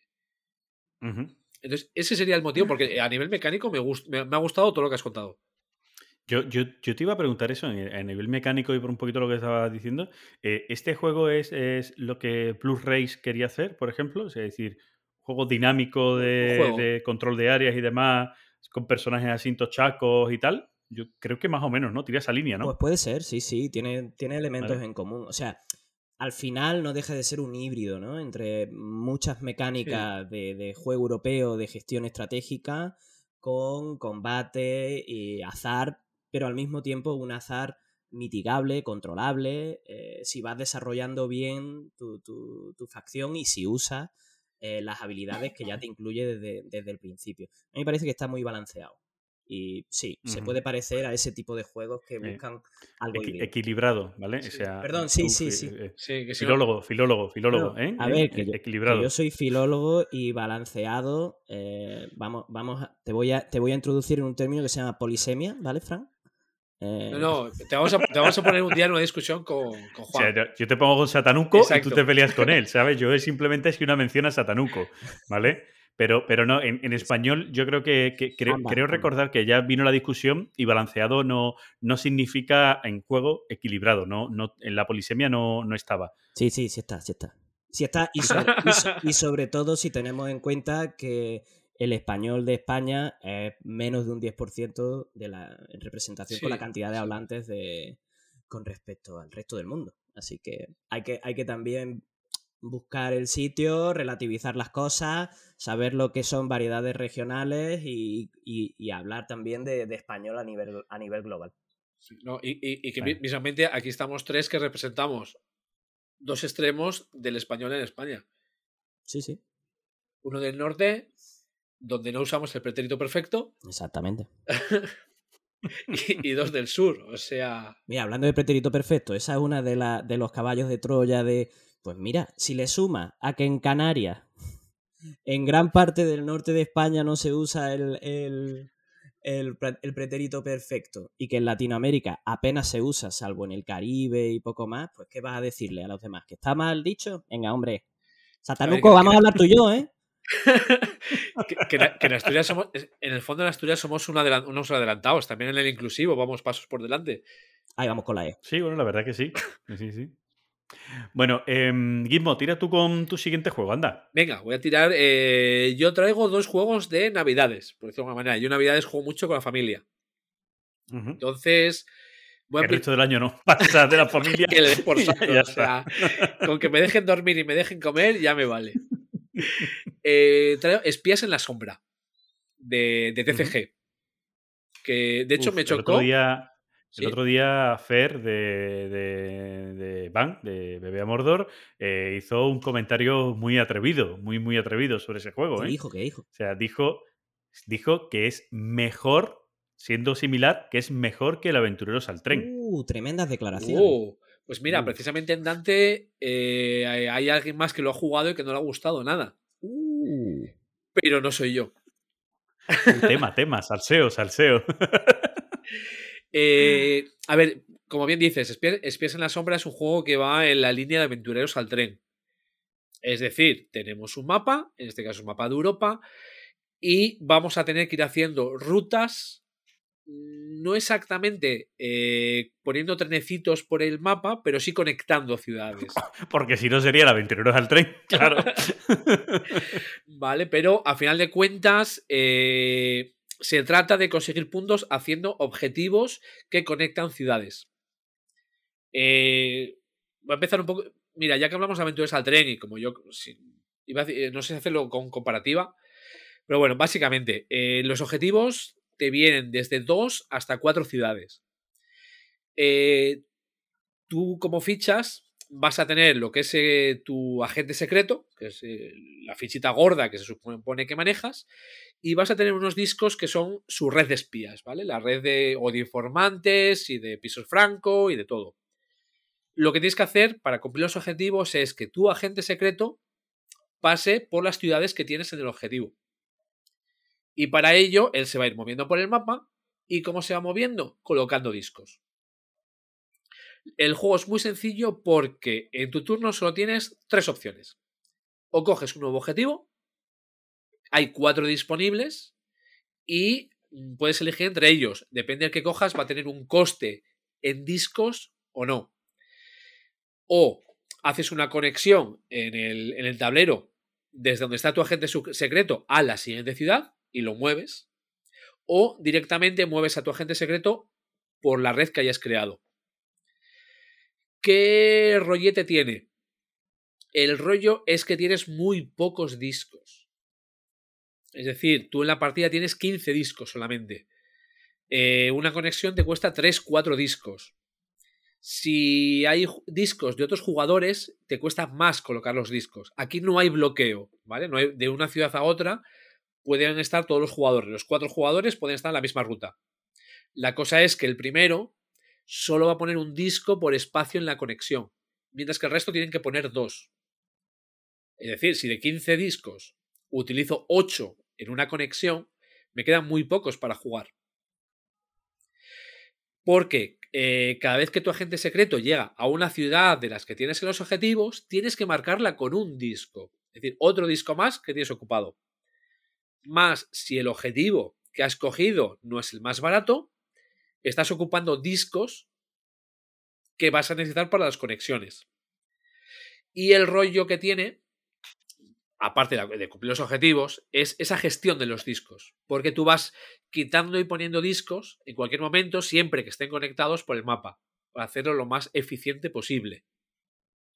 Entonces, es un juego que en 30-45 minutos eh, tienes la partida jugada, se explica en 5 o 10 minutos, porque no, tiene más, y me parece súper entretenido. La verdad es que a mí, yo soy de los que le ha gustado, o sea, no te sabría decir si es mejor que el Aventureros al Tren. Tampoco, digamos, me voy a atrever. El Aventureros al Tren es uno de los juegos que yo siempre recomiendo de iniciación. Este podría estar ahí también. Eh, uno tiene unas cosas, otro tiene otras. Este tiene menos despliegue, mira. Menos despliegue y menos duración de partida. Y que muchas veces las comparaciones no solo es que Son sean, odiosas. Sí, no solo es que sean odiosas, nos sirven como referencia, pero muchas veces es, es innecesario es hacerse trampas a... Claro. ¿Qué más da? Que, a uno Es le- como si te pones, si te pones a comparar el TTA con cualquier juego. El TTA vas a ir perdiendo. Claro. En fin. Me está, me está buscando, me está buscando, Guillermo me está Hace tiempo buscando. que no atizaba, bueno. ¿eh? Hace tiempo que Pero no bueno, o atizaba. sea, No, si perdón, quieres hablamos eh, de no. Terraforming Mars, que hoy somos Perdón, dos perdón. contra uno, ¿sabes? El TTA no pierde contra todos los juegos. Pierde en general. Contra Terraforming Mars ganas, también No, te no, no. Si, si le pones, si le pones al lado el claim, gana el TTA de lejos. Hostia, he hecho mi check. En el programa en el que he sido invitado se ha hablado del claim. ¡Vamos! Pero para ponerlo como de lo peor que hay. No sé si es tu intención con ese check, pero vamos. No, yo solo quería escucharte. Yo disfruto de verte echar Ah, vale, no- vale. no en general. A mí, a mí claim no me disgusta pues. para nada. O sea, no me, Eh, no me rompe ya, la sí. cabeza, pero tampoco me parece... Cuando, cuando hagamos el, el Sodio, hay que hacerlo en un horario en que pueda participar Jonathan. Ahí estamos. O sea, lo hacemos de madrugada, que es un buen horario para A mí Jonathan, te lo digo. O sea, Y nosotros, y Que- nosotros podemos andar medio piripis y ya lo. Oye, Gizmo, ahora en serio. Eh, ya que has dicho que, que lo has jugado con, con la familia, ¿qué incluye tu familia? ¿Abuelas, abuelos? ¿Hay Eh, nietas, nietos por ahí? No, mis dos cuñados y mi mujer. Vale, vale. ¿Vale? Mi mujer. A ver, mi mujer ha jugado hasta un Príncipes del Renacimiento. Pero su perfil es el Loyan, el Austria Hotel. ¿Vale? Ese es su perfil de juegos. Mi cuñada va en ese perfil, pero tarda más en. A ver, tarda más en cogerlos. Eh, lo que siempre muchas veces hablamos, la mentalidad que tenemos, ¿vale? No es lo mismo como nosotros, que estamos de jugar y jugar y jugar y cómo vivimos la afición, cómo nos sentamos en- a una partida, a cómo se siente a ella, ¿no? Por ejemplo. Bueno, ellas en este caso. Eh, mi mujer siempre me dice, a mí déjame de cosas complicadas que para pensar ya tengo mis, mis horas de trabajo. Entonces, digamos, sí, van- prefiere jugar un juego que no le tengas que explicar las reglas que ya conoce que probar uno nuevo, ¿no? Este tipo de historias. y que ¿no? sea y la dureza también, digamos, influye. Entonces, y, y luego, no sé, por tener el culo pelado, por decirlo de alguna manera, pues nosotros igual cogemos el juego más rápido. ¿No? Es decir, no es que se sea, ton- se sea tonto, pero sino por esa mentalidad de mano no son tan acumulado. competitivos. Sí, sí. Exacto. Y luego mi cuñado es como dos o tres escalones por debajo. Vale, vale. Y el juego te ha funcionado bien. Eso quiere decir que es bastante sencillo y la profundidad está en la toma de decisiones de si inviertes. Ya. De hecho, eh, a ver, hemos jugado las dos veces por el lado fácil. Porque por otro lado, eh, es el mismo mapa, pero todos los contratos suben de coste. Ah, igual, mira. hasta el más bajo ya te va a costar agentes. Y te ofrece la opción de en vez de jugar con 15, que juegues con 14. Interesante. O sea, en la segunda partida mi cuñada me empató. Bien por tu cuñado. Vale, vale. Que apriete un poco más, que apriete un poco más ahí. Pues muy bien. Eh, ¿Tiro yo con uno mío? Dale, dale. Venga, Vale, yo, yo voy a hablar de, de un juego de la editorial Perro Loco Games, eh, bueno, en este caso creado e ilustrado por, por Jesús Fuente, por Chus, que, que me parece una maravilla. También es un juego para dos, es Spell, es- creo que es Spell, no tiene pronunciación, también se- se- no sé si, si es un nombre inventado. Spell tiene algo que ver con magia o algo, no sé. Eh, ahí sí. el, sí, ¿no? Es, es como magia o algo, ¿no? Por ahí va, ¿no? Sí. Eh, la cosa, em, juego abstracto. La producción del juego es flipante. O sea, vamos a empezar por calidad de producción, precio de puta madre.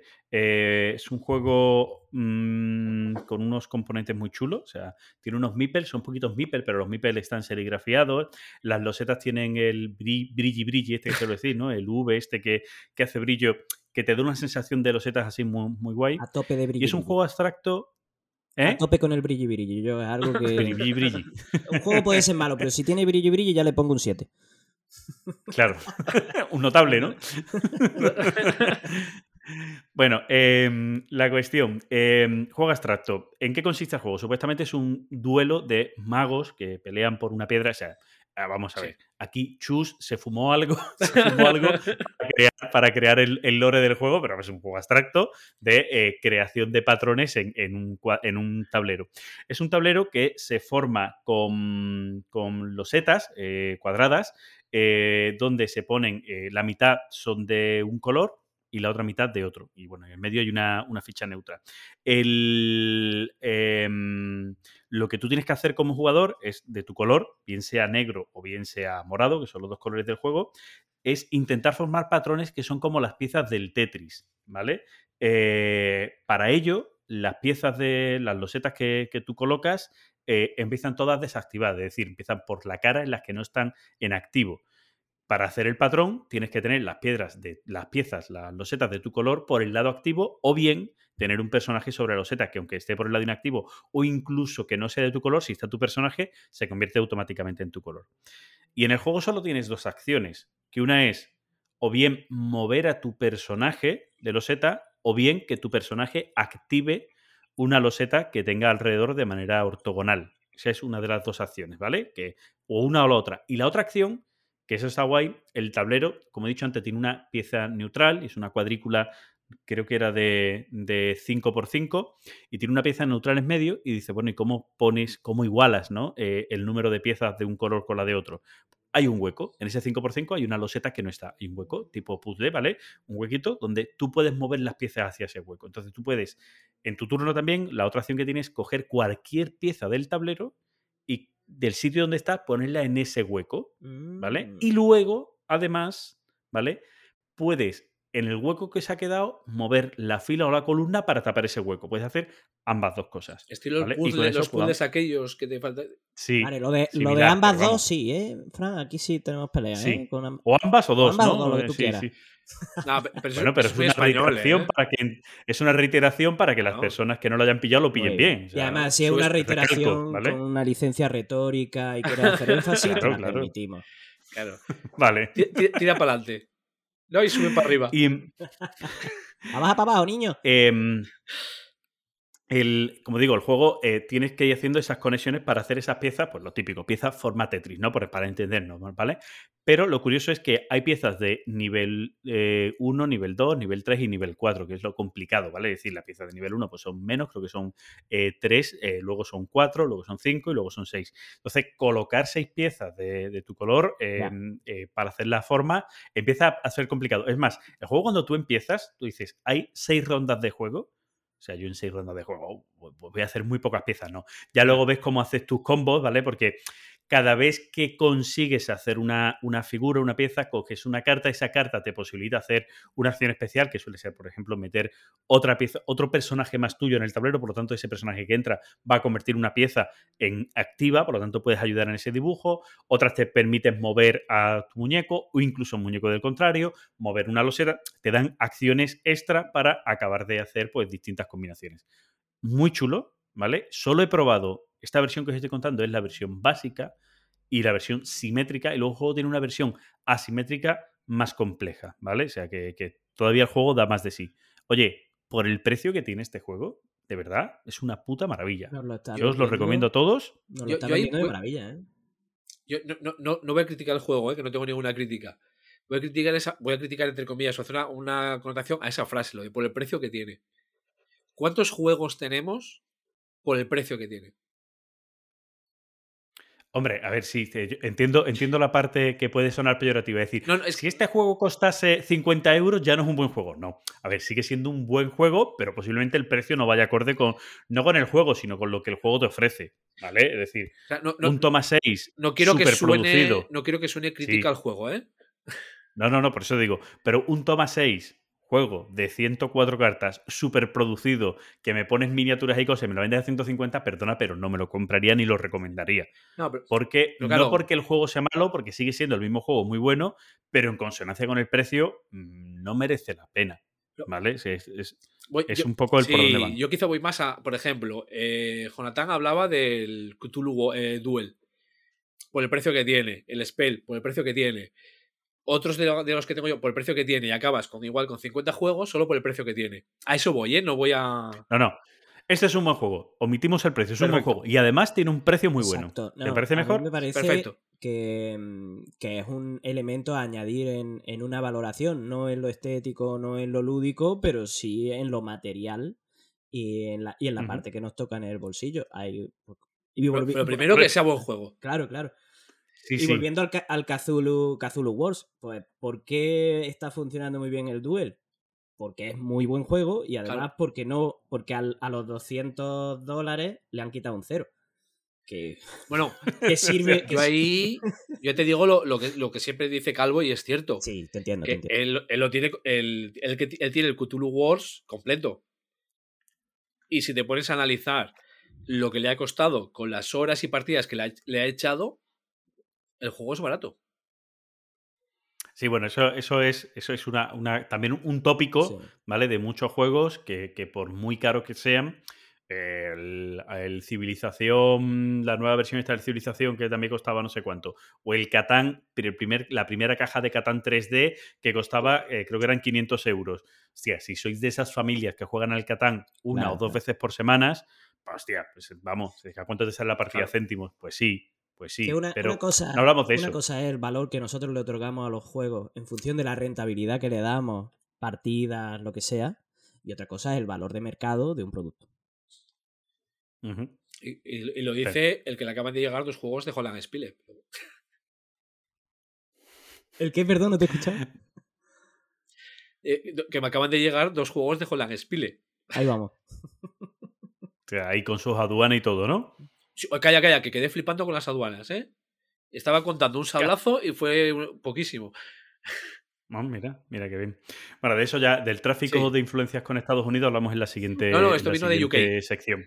¿Vale? Bueno, vale, pero de todas maneras hablamos en la siguiente sección pero de, que- de ver el Que tráfico. Frank, que me ha, me ha gustado mucho lo que has comentado del juego, ¿eh? Le tengo bien echado el ojo a esta editorial porque está Sí, sí, haciendo pinta. cositas. Está haciendo cositas muy majas. Estoy deseando. Sé, me consta que están trabajando con el tema de la distribución internacional, que lo están haciendo muy bien y que están contactando a muchas editoriales y ojalá que pronto. El, el otro juego de ellos, eh, ¿cómo se llama? Tiene, tienen, tienen varios más. Tienen el, el Roll and Ride. ¿vale? Este de, de vikingos y demás, muy, muy chulo, un Roll and Ride de, con una, esto de vikingos, que además regalaron, eh, no recuerdo en qué día, pero regalaron creo que era el Día Internacional del Juego, una cosa así, hicieron el regalo de una expansión tipo campaña en solitario para descargar, muy chula además, muy, muy bien probada. Eh, después tienen también un juego eh, de descarga gratuita que tienen en su web que se llama Dirty Fridge, ¿vale? Juego para tú descargarte, hacerte en print and play. Y han sacado hace poco el juego Tolos, Sí. que está funcionando muy A bien. ese me me llama. Está funcionando. Me llama me llama mucho. Sí, sí, sí.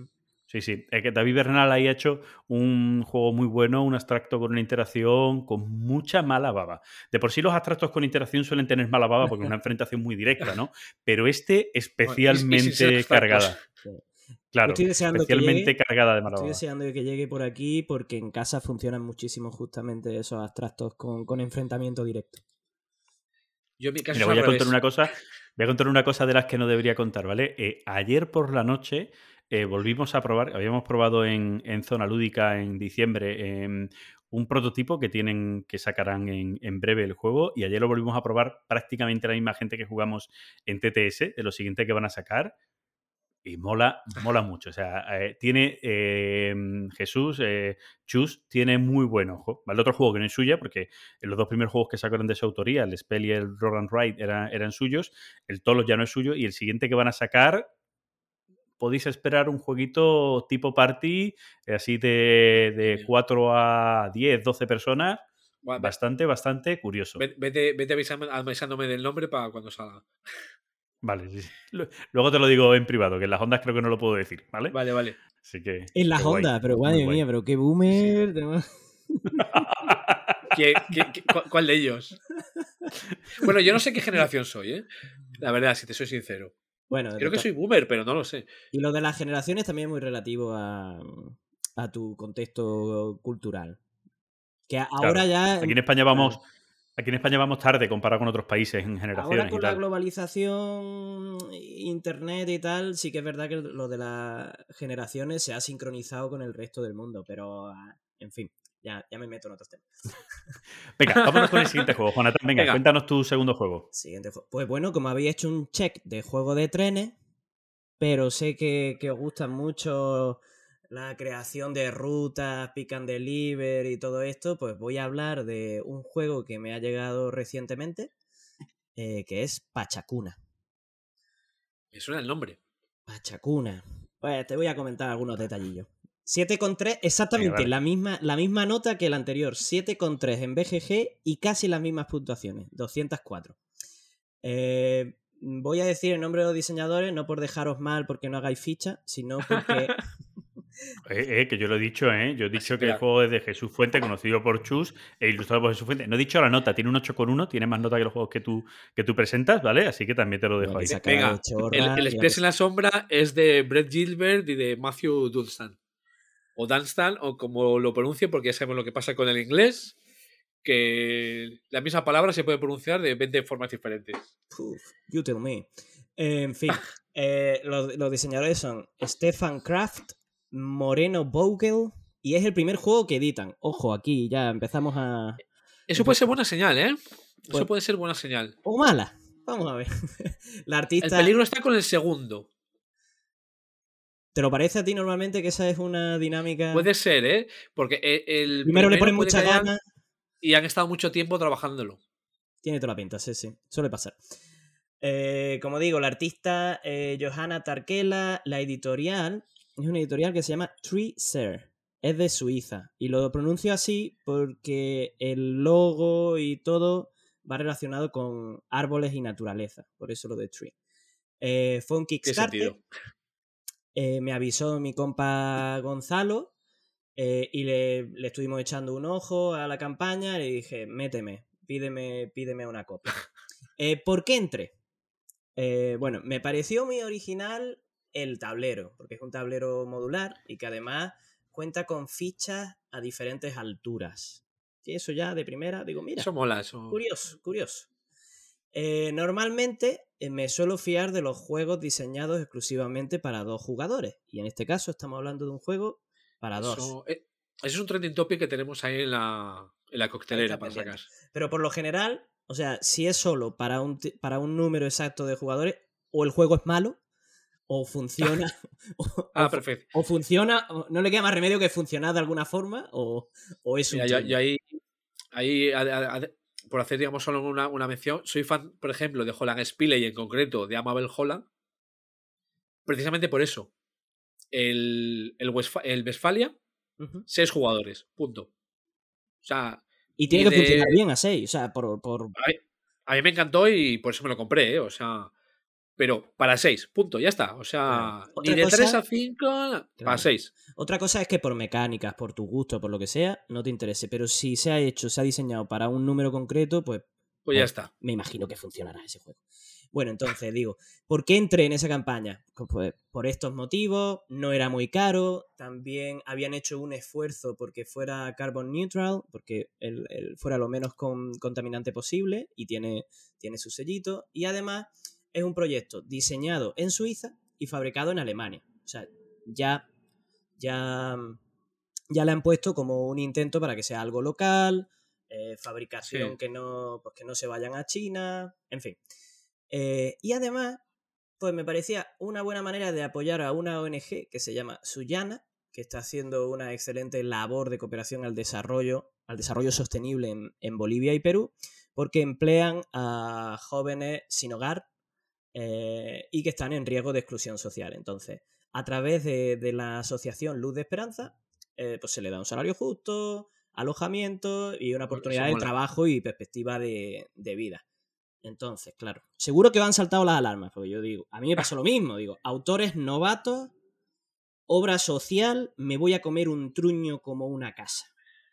Vi algunos vídeos y reseñas y dije, venga, ni tan mal, que está barato y, y vamos, ya, ya os dejo para el final si cumplió o no cumplió. Eh, voy al juego. Clickbait. Clickbait. Au- Ahí. Vamos. Audiobyte. La presentación del juego. Bueno, pues somos comerciantes y artesanos que vamos a intentar satisfacer la demanda de tintes para la artesanía textil que se fabrica en diferentes pueblos que van a estar situados en los, en los vértices de, de nuestro tablero, porque estamos hablando de un tablero hexagonal y en cada esquinita hay una ciudad con un color diferente. El objetivo se gana eh, si alguien consigue siete colores diferentes de esos tintes. Y por comentar algunos aspectos estratégicos del juego, pues como decía antes, el tablero está compuesto con fichas eh, con diferentes alturas. Y como he hecho en estos siete años en Estados Unidos, un, como mínimo tengo un C1 en asturiano, voy a decir que, que un jugador tiene que ir por el Prado y tirar Paul Prao, Paul Prao. por el Prado y tirar por los segados y el otro tiene que ir por la montaña. Entonces, Go, through the mow. Entonces, en el turno tenemos que rotar una ficha de terreno, luego avanzar por el camino que, que vamos haciendo, por nuestro camino, cada uno por el suyo, eh, y luego podemos comerciar. Eh, eso implica que si en el camino nos encontramos con una ciudad, en el centro también hay una ciudad, aparte de en las esquinas, pues nos tenemos que parar. Y ahí podemos o conseguir una llama extra, porque no lo he dicho, pero cada uno lleva una llama, ese es su vehículo locomotor. Eh, lleva, puede conseguir una llama extra usando cuatro recursos del mismo color, que para mí esto es una jugada loser al nivel del tercer campo en el Bonanza. Pues entonces, bueno, a ver, yo he visto, yo he visto ganar con el tercer campo de Bonanza. ¿eh? Ah, Sí, sí, claro. Pero hay que saber no sé, cuándo hacerlo, hay que saber sacarle buen partido, por lo normal ahí puede te- ser... Aprovechando, Oye, haciendo la- pregunta. la- Yo, tengo una pregunta Sí. importante, ¿qué son? ¿Llamas o alpacas? Yo siempre me lío con ellas. Son alpacas, son, iba- al- son alpacas. Y de hecho, una de las cosas... Como lo que haces con, lo, como lo que haces con la hierba, que las, las haces alpacas para que luego la coma el ganado. Claro. Perdona, sí, so- son alpacas. Y de hecho, el manual, además de venir con todo un dossier de cómo eh, tan- en toda la cultura alrededor de los, de los Andes eh, se consiguen tintes vegetales eh, de diferentes formas, también eh, explican culturalmente eh, cuál es la implicación, el uso de todo tipo de camélidos eh, en, en esa región. Toma, toma para la oreja. ¿eh? Toma para la oreja. Me Sí. fijo que, que- que son hasta cigarros y todo. Sí, te hablan de la vicuña, te hablan de la alpaca, de la llama, las diferencias y, y cómo son y cómo son usados. Así que las reglas son muy cortitas, pero viene con un, con un dossier eh, cultural muy interesante. Bueno, Sí, como digo, Yo me hice una pregunta a nivel de mecánica. Dime. Que era, eh, porque vas caminando y vas rotando. no, primero es- rota, es- primero Eso, perdón. Primero rotas y luego caminas. Es esa, digamos, esa rota, esa rotación, ¿cómo, cómo, digamos, cómo deja fluir el juego?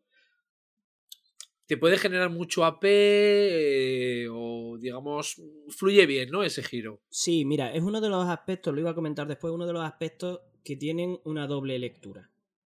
Porque al mismo tiempo tiene un uso estratégico clave. Hay un momento en el que se te pueden quedar las vías abiertas. Es decir, tú has ido de una ciudad a otra y, con, y ya ese camino está hecho. Entonces, lo que tiene que hacer eh, con, con, visión estratégica tu oponente es cerrarte el camino. Entonces, hay un momento en el que tienes que sacrificar un movimiento ofensivo de tú ir hacia tu ruta, sacrificar ese movimiento y torcerle el camino, ¿no? Ponerle un obstáculo para que tu oponente tenga que invertir el movimiento de su ficha en volver a abrirse su propio camino. Eso tiene un aspecto negativo. Sí. Y es que Es se la puede pena. jugar al tortugueo. De yo te cambio esta, yo te la vuelvo a cambiar. Yo te la- Y que eh, no y que no fluya. Para mí es uno de los, de los pu- puntos feos, de, de- o de los puntos más flojos del juego. Pero eso también está en la forma de jugar de, de- Claro. de cada Sí, uno. sí. Ujú. Ahí me- Bueno. Entonces, Sí, sí, no, sí, sigue, sigue, que yo ya, ya está la pregunta ya. Eh, Perdona, pues volviendo a lo que decía antes, tienes la opción de conseguir una llana, una llama, una alpaca. Ahí me había quedado. O, o vender. Y es que las ciudades tienen como una especie de, de- de estandarte donde eh, presentan la demanda que tienen. Una parte amplia, una parte grande que te va a dar dos. Te va a pedir que, le- que les vendas dos, eh, dos tintes de ese tipo. O una parte pequeña que te va a dar uno. Entonces tú vas con tu llama y dependiendo. Y, y Joder, joder. Es que nos hemos tirado todo- todo- todas estas partidas llamándole llama y ahora cualquiera se quita Claro. de encima. Ya, ya lo tienes al revés, claro. Nada, Bueno. ahora, ahora lo, lo vas a hacer negro aquí. Que, que si cumples con la demanda grande te llevas dos piezas que te vienen bien para poder comprar luego otra llama. O si cumples. otra alpaca, Dios mío. No doy una, no doy una. es- estoy esperando a que lo diga bien para corregirle. Yo lo voy a dejar en llama ya. Para mí son llamas. Bueno, o si cumples con la parte pequeña, pues te lleva, te lleva simplemente una. Eh, Un y si no, di bicho. ¿eh?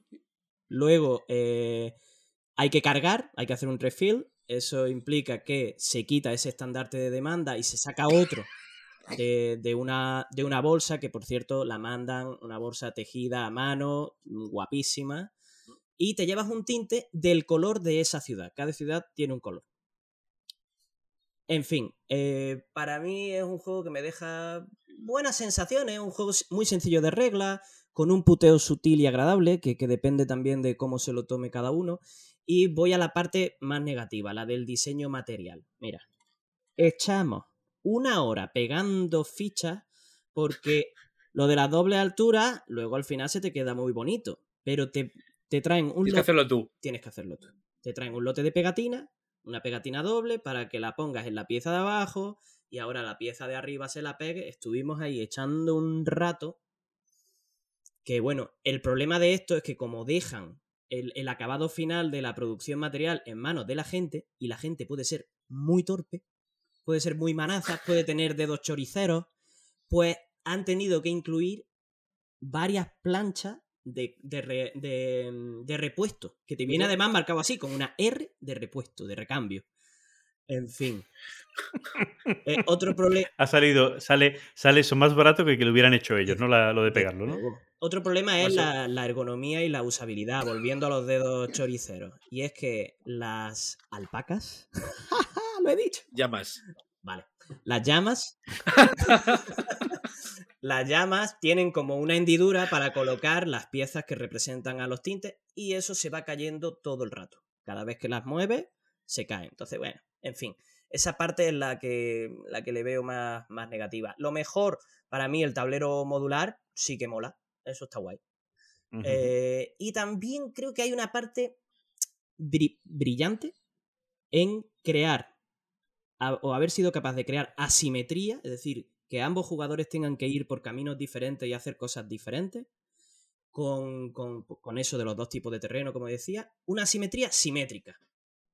Eso no es tan fácil de encontrar ese equilibrio. Es decir, ganamos de la misma forma eh, es bastante simétrico, pero al mismo tiempo estamos jugando por caminos ¿no? diferentes. Eso, eso no, no me pareció nada mal, me, me pareció que tenía un toque ahí de brillante, pero para mí es lo único. Entonces, volviendo a la pregunta de si cumplió, pues mira, el juego es resultón y me lo esperaba sinceramente peor. Yo me esperaba un truño más grande, es solo un truñito.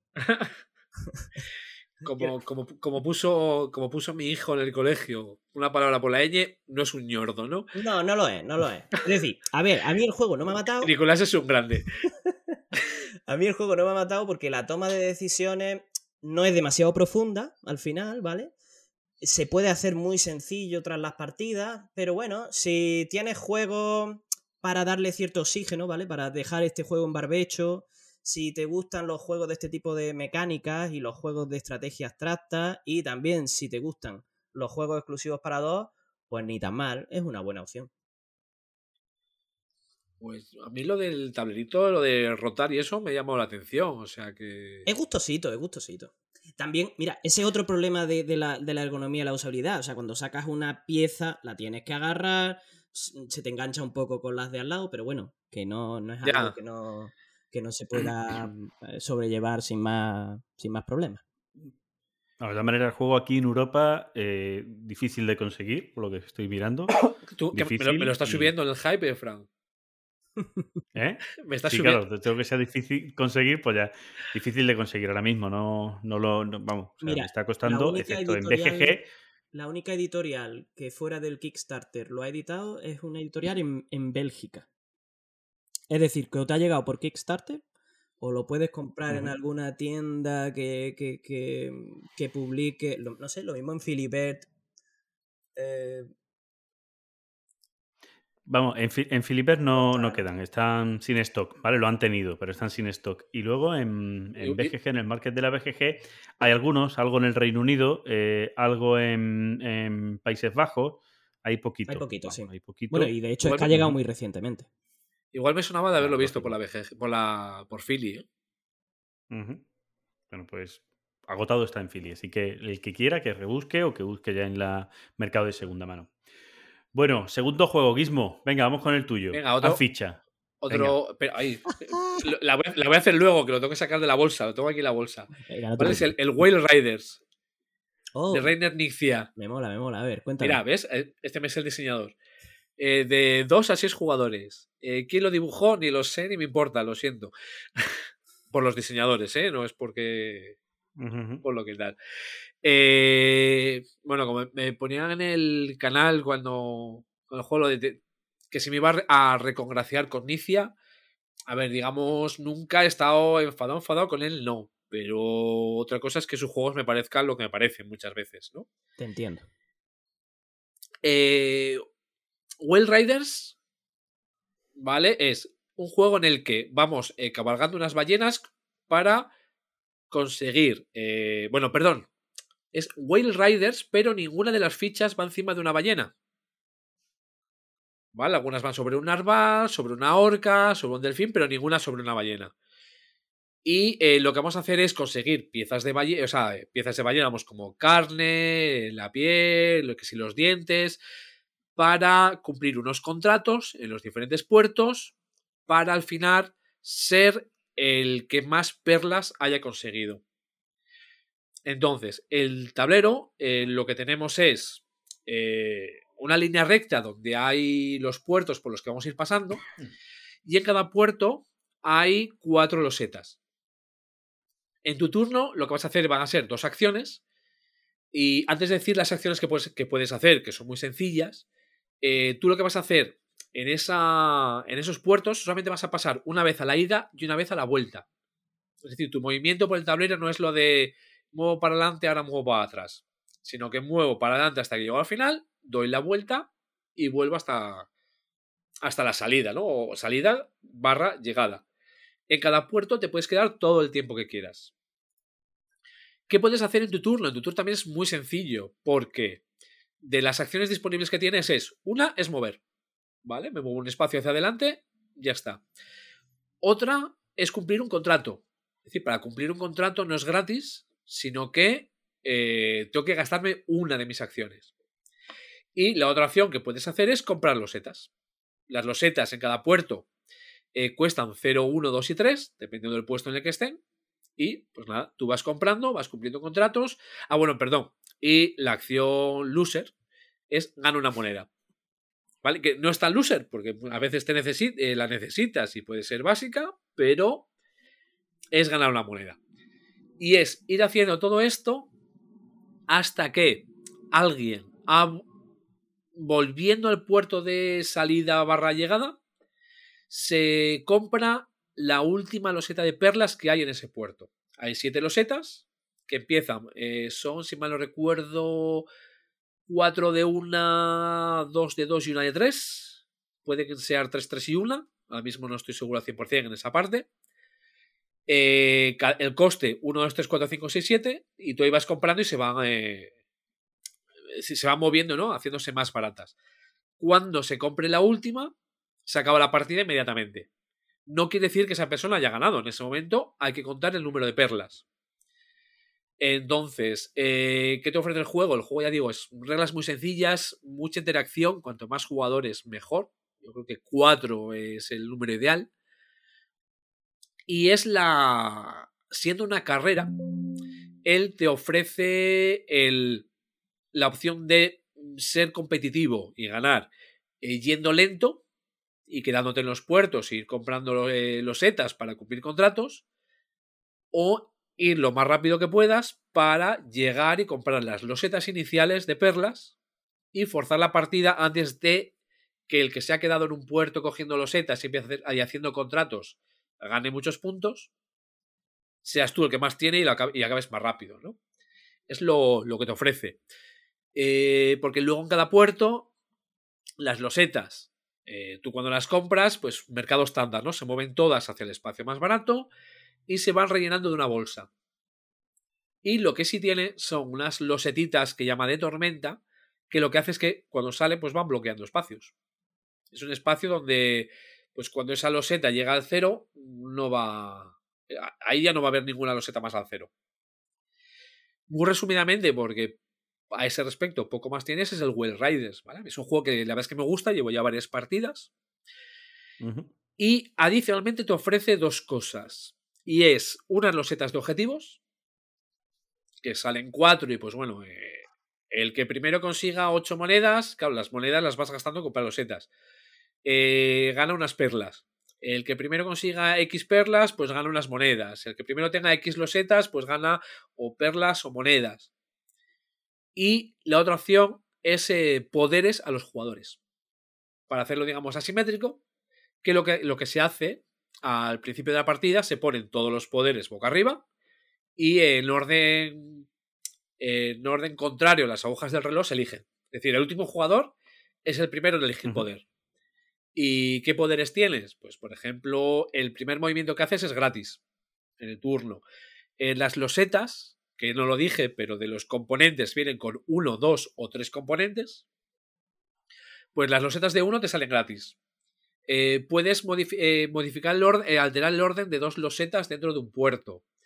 En vez de tres cartas de contrato, vas a tener seis cartas de contrato. Porque cuando cumples contratos, tú siempre vas a tener tres cartas de contrato en la mano. Cuando cumples una, al final de tu turno robas otra. Si cumples dos, pues robas dos. Pues tener seis. Cumplir contratos pagando uno menos. O sea, ese, ese tipo de poderes, ¿no? Pero vamos, juego de esa línea. Eh, la línea, si te pones de complejidad y de público, del estilo del de espías en la sombra también. Es decir, reglas muy sencillas. Tiene esa interacción de pelearse por las cosas. Y pues. eh, Muy inicia, vamos. Muy inicia, todo sí. Muy inicia. todo No, no, a ver, todo es- muy inicia. Claro, es es que es- licia. O sea. Pero vamos, juego que a mí me ha gustado, ¿eh? O sea. Bueno, tengo que decir que. Lo, sí, dime, lo veo poco matemático para ser inicia, quizás, puede ser, ¿no? Las Eh, losetas que tienen azar, matemática. pero bueno, también lo tiene el Tigris, el azar de las losetas. Estos dos juegos va a haber reseña en el Club Dante, pues a no mucho tardar, porque tengo que hacerlas. Aquí mete el spam, ¿te has dado cuenta, que Jonathan? Como mete ver, el ¿eh? spam La de... comercial, otro te medio. la cuela. Pero bueno, Lo, di- perdón, lo perdón. que, lo, que sí, lo que sí iba a decir, que me acabo de acordar una cosa que iba a decir en, el- en las menciones y replis.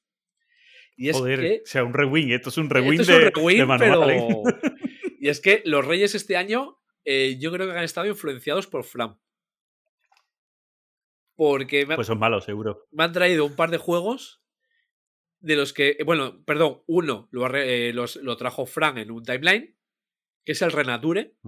Muy bueno, de la doble K. y el otro lo hablamos en el episodio de los temas conflictivos, el tranvía mortal. Ah, sí.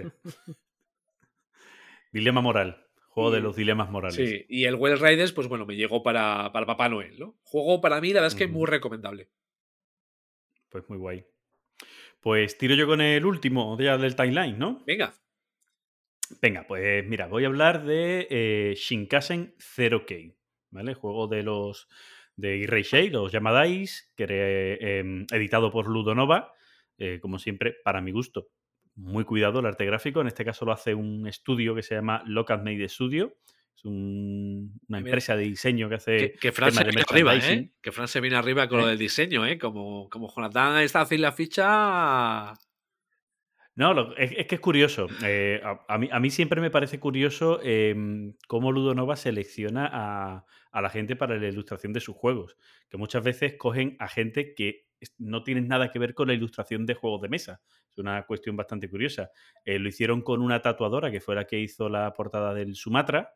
Em, eh, mm, cosas por el estilo han hecho, han hecho muchas. El, el juego este que nos recuerda ahora mismo el Cosmogénesis se llama, este de, de los mundos y tal. También cogieron una persona que simplemente hacía diseños con Pasaba de, por ahí. de, de- de universos y de historias, pues también, ¿no? Y aquí han cogido a una empresa que hace eh, diseños de merchandising, de, de- de imanes, de neveras y tal, así muy chulos de ciudades, ¿vale? O sea, que un poco pues, lo cogieron para, para este juego. Eh, el juego como tal, eh, lo que nos viene a representar es eh, la construcción de lo que fue el primer tren de alta velocidad, el primer tren bala, creo que se llama, o, o no sé si los balas es la segunda generación de la alta velocidad, Alpaca. pero bueno, alpaca, de los tren vale, alpaca, de los tren alpaca, ¿vale? Lo- los alpaca dice han creado este juego, ¿no? Oye, esto ya se me está yendo de las manos. y eh, en la construcción de este, de este tren eh, se hizo eh, como, como hito que se suelen hacer muchas veces para las Olimpiadas de Tokio de 1964. Y se empezó a construir cinco años antes, que son las cinco rondas que, que tiene el juego. El juego como tal eh, es de 1 a 4 jugadores, de una versión en solitario. Todavía no la he probado, pero dicen que es, que es exigente. Y el juego tiene una mecánica que podríamos decir que es una especie como de deck building, ¿no? Es decir, es, nosotros vamos a tener en nuestro turno, vamos a poder hacer las acciones de eh, nuestra locomotora que vamos a ir construyendo, que se construye con cartas de vagones. Esas cartas de vagones eh, son las cartas que vamos a ir comprando, pues para que nos den acciones. Pero además, eh, la carta que compras tiene una acción, pero a la vez representa una estación o dos del, del, de lo que sería el recorrido de ese tren. Eh, que además están pues, puestas en unas posiciones concretas, lógicamente, ¿no? De lo que es el recorrido. Por tanto, a la hora de tú seleccionar esas cartas, te puede interesar la carta bien por la estación, bien por el número que te sea correlativo a otras estaciones, que eso al final también se puntúa, o bien por la acción que tiene que necesites esa acción pues, para poder hacer las acciones que, que vas a hacer en el turno. Entonces ahí tienes una decisión bastante curiosa. Además, una decisión a huevo que tiene que ver con el orden de turno. Eh, por lo tanto, muchas veces te va a interesar estar en el orden de turno de los primeros para poder seleccionar la carta, pero es que luego el orden que salen las cartas, que es al azar, cuando tú eliges una carta, eh, vamos a ir poniendo nuestras piezas, nuestras fichas de orden de turno en las distintas cartas y la primera carta que esté más cerca de la zona de la estación central, por decirlo de una manera, el que ponga ahí, el que coja esa carta, la más cercana, será luego el que elija en qué zona del orden de turno siguiente se va a colocar, porque también tienen unos premios, puntos de victoria, monedas, etc. Entonces, tiene ahí unas cuantas decisiones curiosas, ¿vale? Y, llamativas, que muchas veces dice, quiero ser el primero en la siguiente ronda en poder coger cartas, en poder escogerte todas, pero eso me va a hacer que a lo mejor luego sea el último, porque la carta más interesante estaba la última y tal. Luego también tiene unos costes, las cartas tienen unos costes que si eh, la estación que representa no está construida, pues te vale el precio de la carta. Si está construida, te vale dos más. Hay cartas que tienen dos estaciones, por lo tanto, si tienen dos estaciones y las dos están construidas, te vale cuatro más. Y aquí el dinero es muy escaso. Normalmente tienes una acción en tu ronda de conseguir dinero y consigues cinco. Así que ya podéis imaginaros si consigues cinco en una ronda, que el dinero en el juego va escasito, ¿vale? Va escasito, escasito. Si te lo curras haciendo una acción que te permite repetir otra acción, porque las acciones se bloquean, pues a lo mejor puedes conseguir 10. Pero vamos, que son combos de acciones complejos y ya te digo que vas escasito. Por lo tanto, muy guay, muy difícil, muy complicado lo de seleccionar bien y que no te cueste mucho. Eh, el juego tiene una, una, construcción muy curiosa, porque de las acciones que nosotros hacemos en el juego, aparte de coger la, carta, como digo, una vez que la tenemos seleccionada, son acciones que eh, vienen a construir dichas vías de tren. Para construir dichas vías de tren, primero hay que preparar la zona para la obra, la zona de las estaciones, prepararla para la obra. Esa preparación te desbloquea una ficha que es la ficha de vía de tren. Una vez que le colocas a esa zona de estación la vía de tren que ya está construida, que puedes conectar con las demás, puedes eh, puntuarla luego o no, ahora explicaremos eso. Pero además, una vez que están desbloqueadas, ya le puedes construir estaciones encima, que es lo que dan los puntos. El juego tiene tres tipos de estaciones. Y cuando tú compras estas cartas que decimos al principio, cada carta viene marcada una estación o dos que van a ir, eh, las estaciones son de tres colores distintos y hay un track que va aumentando y disminuyendo, bueno, disminuyendo no, siempre va aumentando el valor de las estaciones. Al final del juego, la estación que esté más adelantada en ese track va a dar seis puntos ¿vale? Por, por, ese tipo de estaciones de ese color, las del siguiente color darán tres puntos y la siguiente uno. Por lo tanto, me estás haciendo una carrera con las estaciones que tú crees que pueden ir mejor o las que tú hayas construido que pertenecen a tu línea para intentar que el valor suba con las acciones que también puedes influir en ese valor del track de las estaciones.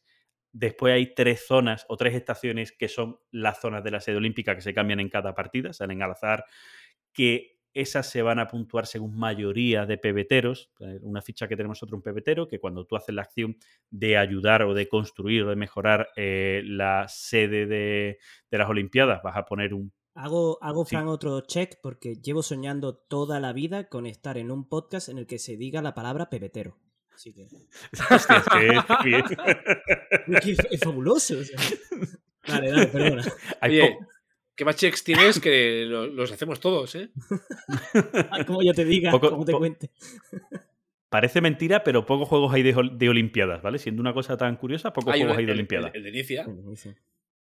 Sí, sí, pero digo que hay pocos, ¿no? Que no es. Que siendo una, una temática que podría resultar para muchas cosas, pocos hay. Yo creo que Daniel Tassini no ha encontrado ninguna Olimpiada que empiece por T, que si no, también. Pero bueno, eh, eh, fácil, ¿vale? Para hacer un juego de ensalada de puntos con minijuegos, fácil. Stefan Feld también se lo puede pensar. Sí. Bueno, volviendo. Veo, volviendo más, más a Fel, ¿eh? Veo más a Fel ahí. sí. Volviendo sin Shinkasen. Em, al final del juego vamos a puntuar en nuestra em, locomotora eh, todas las estaciones eh, que tengamos. Como decía, cada carta va a tener una o dos estaciones. Entonces vamos a ver, esta estación eh, está construida la estación, está la zona de obra construida y tiene vía, sí. Vale, pues ya por lo menos no me puntúa negativo. Si no tiene vía, me puntúa negativo. Por lo tanto, las cartas que tú coges, te vas a preocupar de que esas estaciones tengan vía. Si además de la vía tiene construida la estación, entonces me va a dar puntos igual al valor de ese tipo de estación, ¿vale? De cada uno de los tres colores. Luego vamos a puntuar una correlación en nuestro tren. Vamos a tener las cartas puestas. Eh, siempre tú siempre vas a poner las cartas que vas comprando la última, al lado de él, la ficha de vagón de cola, ¿vale? Del, del tren.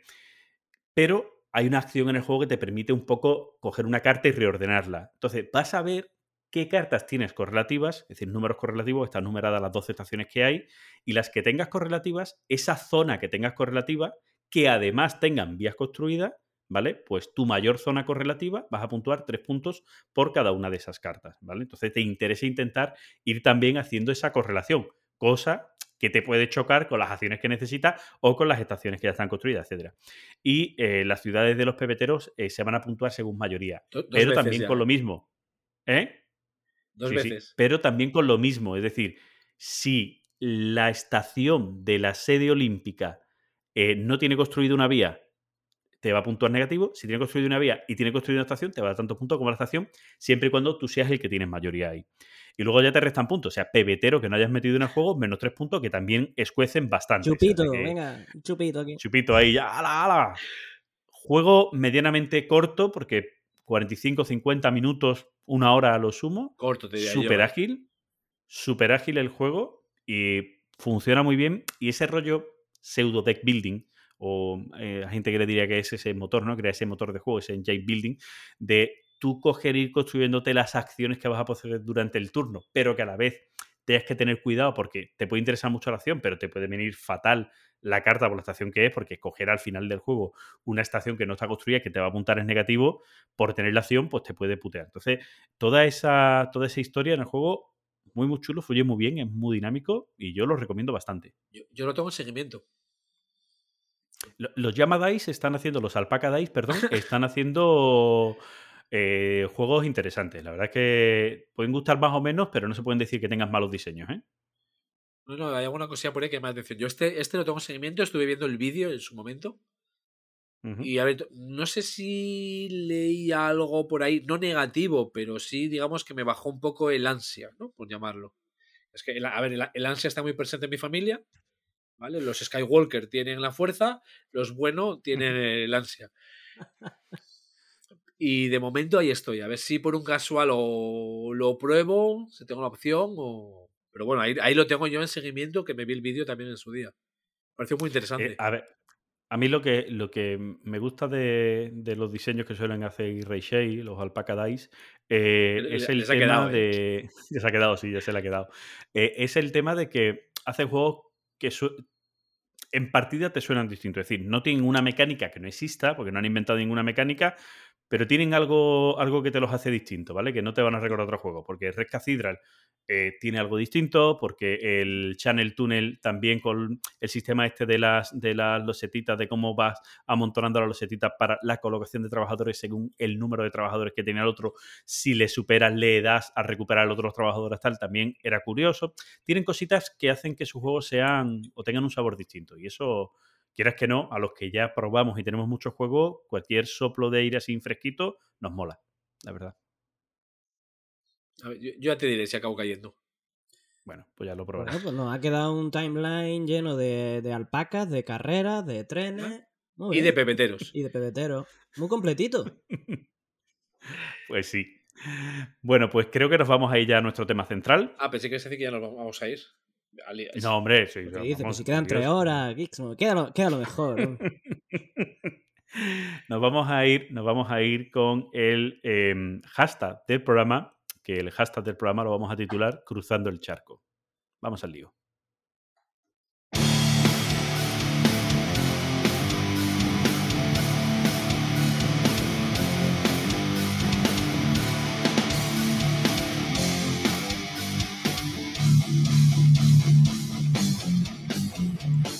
El hashtag del programa. programa, del programa. Eh, y bueno, o sea, este hashtag del programa es para eh, que mm, Para que Jonathan se explaye a gusto. Claro, para que Jonathan nos cuente cómo es vivir la ficción del mundo del juego de mesa desde ese otro lado del charco, que yo sé que es teniéndole miedo a los, a los eh, jefes de operaciones de las editoriales, por si te cruzas con ellos, a ver cómo responden, ¿no? Por lo que hemos escuchado ya. Pero bueno, más allá de eso, que nos cuente un poquito el, el cómo se vive eh, por allí. Yo creo que esto posiblemente eh, os invitamos muchas veces, ¿no? Los que vivís en Estados Unidos, a que nos contéis un poquito, pero bueno, yo creo que, que aún así, aunque lo hayamos escuchado varias veces, puede, puede resultar curioso.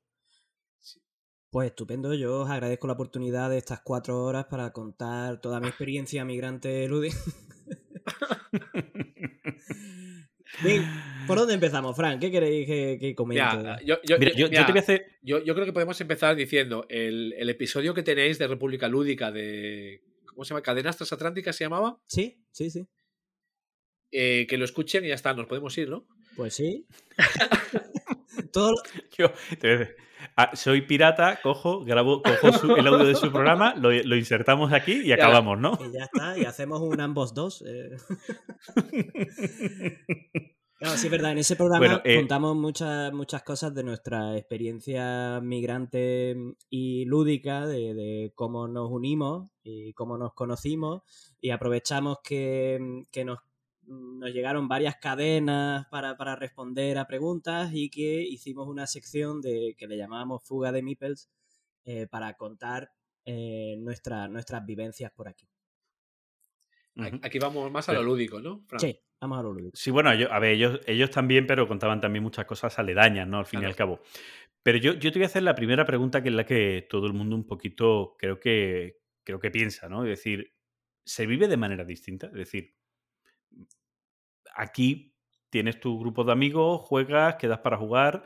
Se tiene la idea siempre de que allí se juega Meritrash y aquí se juega en Eurogame, ¿no? Por el rollo este, pero yo creo, por lo que os veo muchas veces a vosotros, también a lo mejor tenéis cierta influencia, pero también incluso por lo que veo ya en ferias cómo ha ido cambiando la historia, creo que no, ¿no? Creo que ya allí el Eurogame se ha establecido también como un juego más, al igual que los Ameritrash estaban ya y aquí han llegado, ¿no? Sí, sin duda. Em, hay, hay, mucha gente que, mm, que juega muchísimo Dungeons and Dragons y eso va a seguir siendo así durante mucho tiempo y todavía hay una parte más grande de gente que seguirá jugando a Magic hasta que, hasta que se muera y no los va a mover de ahí. Y está muy bien. Pero si me preguntas cuáles son los gustos lúdicos a nivel general, yo diría que aquí hay una clara preferencia eh, por, por, por el Eurogame, como tú has dicho. Están ganando muchísimo terreno, no solo por licencias que llegan desde el otro lado del charco, ya que has llamado así a la sino por las propias editoriales em, estadounidenses, pues están diseñando y publicando Eurogames. Entonces, pues sí, si tuviera que, decir a qué se juega más aquí, sin duda, Eurogames. Eh, se ve reflejado, bueno, eh, lo has contado en muchos sitios, lógicamente en República Lúdica, y en muchos sitios eh, donde te han invitado, y allí en San Luis tenéis el Miniatures Marker, que es como el, el Filiper, ¿no? Europeo de allí en América, ¿no? O sea, es la cadena grande, que tanto es online como en físico. cuando, cuando, se entra en, un Miniatures Marker, ¿qué predomina? Pues predomina el, el, arrobamiento místico. Tú, entras allí y tú te sientes como Y flota, ¿no? Directamente, ¿no? Flota. como te vas elevando con respecto al, suelo y, sientes eso. Eh, que algo se apodera de ti y que te sientes que estás en el paraíso. A ver, para mí la experiencia con, con Miniature Market es más local, porque es mi tienda local, donde voy a comprar, donde me conocen mis tenderos, donde eh, al mismo tiempo es una... Ese, es el nivel, ese es el nivel. O sea, yo aquí digo, voy a la papelería, no sé qué, a comprar mis juegos y allí este, su tienda local es Miniature Market, ¿vale? pues sí, es que así. Luego, aparte, evidentemente, como has dicho, es una empresa gigante que, ya que has hecho la comparativa con Philibert, pues recientemente... Mucho más grande, Miniature. Sí, sí, sí. Pero se ha filtrado la noticia de que el grupo Asmodi la, la ha comprado. Eh, a mí me ha dejado tranquila la noticia porque leí que lleva siendo así desde hace meses y no ha cambiado nada en mi tienda. Así Filibert, creo que solamente le he notado un cambio en Filibert. Y es la caducidad de los puntos de lealtad durante un año. Ah, mira. De todas maneras, también digo que yo los cambios, por ejemplo, cuando el grupo Asmode ha comprado editoriales españolas, los cambios se han tardado en ver, ¿vale? Porque, lógicamente, cuando un grupo empresarial de este tipo compra algo, no coge y rompe la cabeza el cómo se cambia, no. Conoce la empresa, la he comprado, funciona, conozco la empresa, voy conociéndola, voy a lo mejor influyendo de cómo me gustaría a mí que se hicieran las cosas. no se puede hacer un cambio drástico del hoy para mañana. Aquí se ha notado mucho, aquí Grupo Asmodee compró a, Edge y Edge siguió funcionando como tal hasta creo que tres años después, fue cogiendo protagonismo Fantasy Flaky en España ya como marca, poco a poco fue cogiendo protagonismo ya otras marcas que ya no eran Edge, sino que directamente era, pues, yo qué sé, Cool Mini or Not o Z-Man, pero posiblemente han pasado tres años hasta que tú ves el cambio físicamente. Es decir, yo creo que es una cuestión normal en este tipo de empresas, de grandes conglomerados empresariales, que, tú no llegas y rompes cabezas. Bueno, es que puede ser directamente un suicidio en términos económicos. Aquí, por, la tienda local sigue estando la misma directora, eh, que es majísima y sigue funcionando pues igual de bien. Así que ya veremos en el futuro si, hay otro tipo de, orientación empresarial y otra política. Yo, tengo una pregunta. ¿Cómo se vive eso de ver los precios sin el IVA y que te lo calcen después? Eso es una mierda. Eso. Directamente. Eso, eso es una mierda, porque no, porque no puedes ir con. Bueno, te acostumbras simplemente a tirar de, tarjeta de débito o de crédito y ya está. Porque no puedes ir con el, con el dinero justo, porque te llevas una sorpresa luego, luego en la caja. Eh, bueno, por suerte, en cuanto a juegos de mesa, el, IVA en Missouri es muy bajito, así que tampoco es un cambio demasiado drástico. Creo que estaba por el 8 y pico por ciento, cerca del 10, pero en fin. Le estás dando una envidia a las editoriales españolas ahora Bueno, mismo. Yo ahí- ahí no sabría qué decir, pero.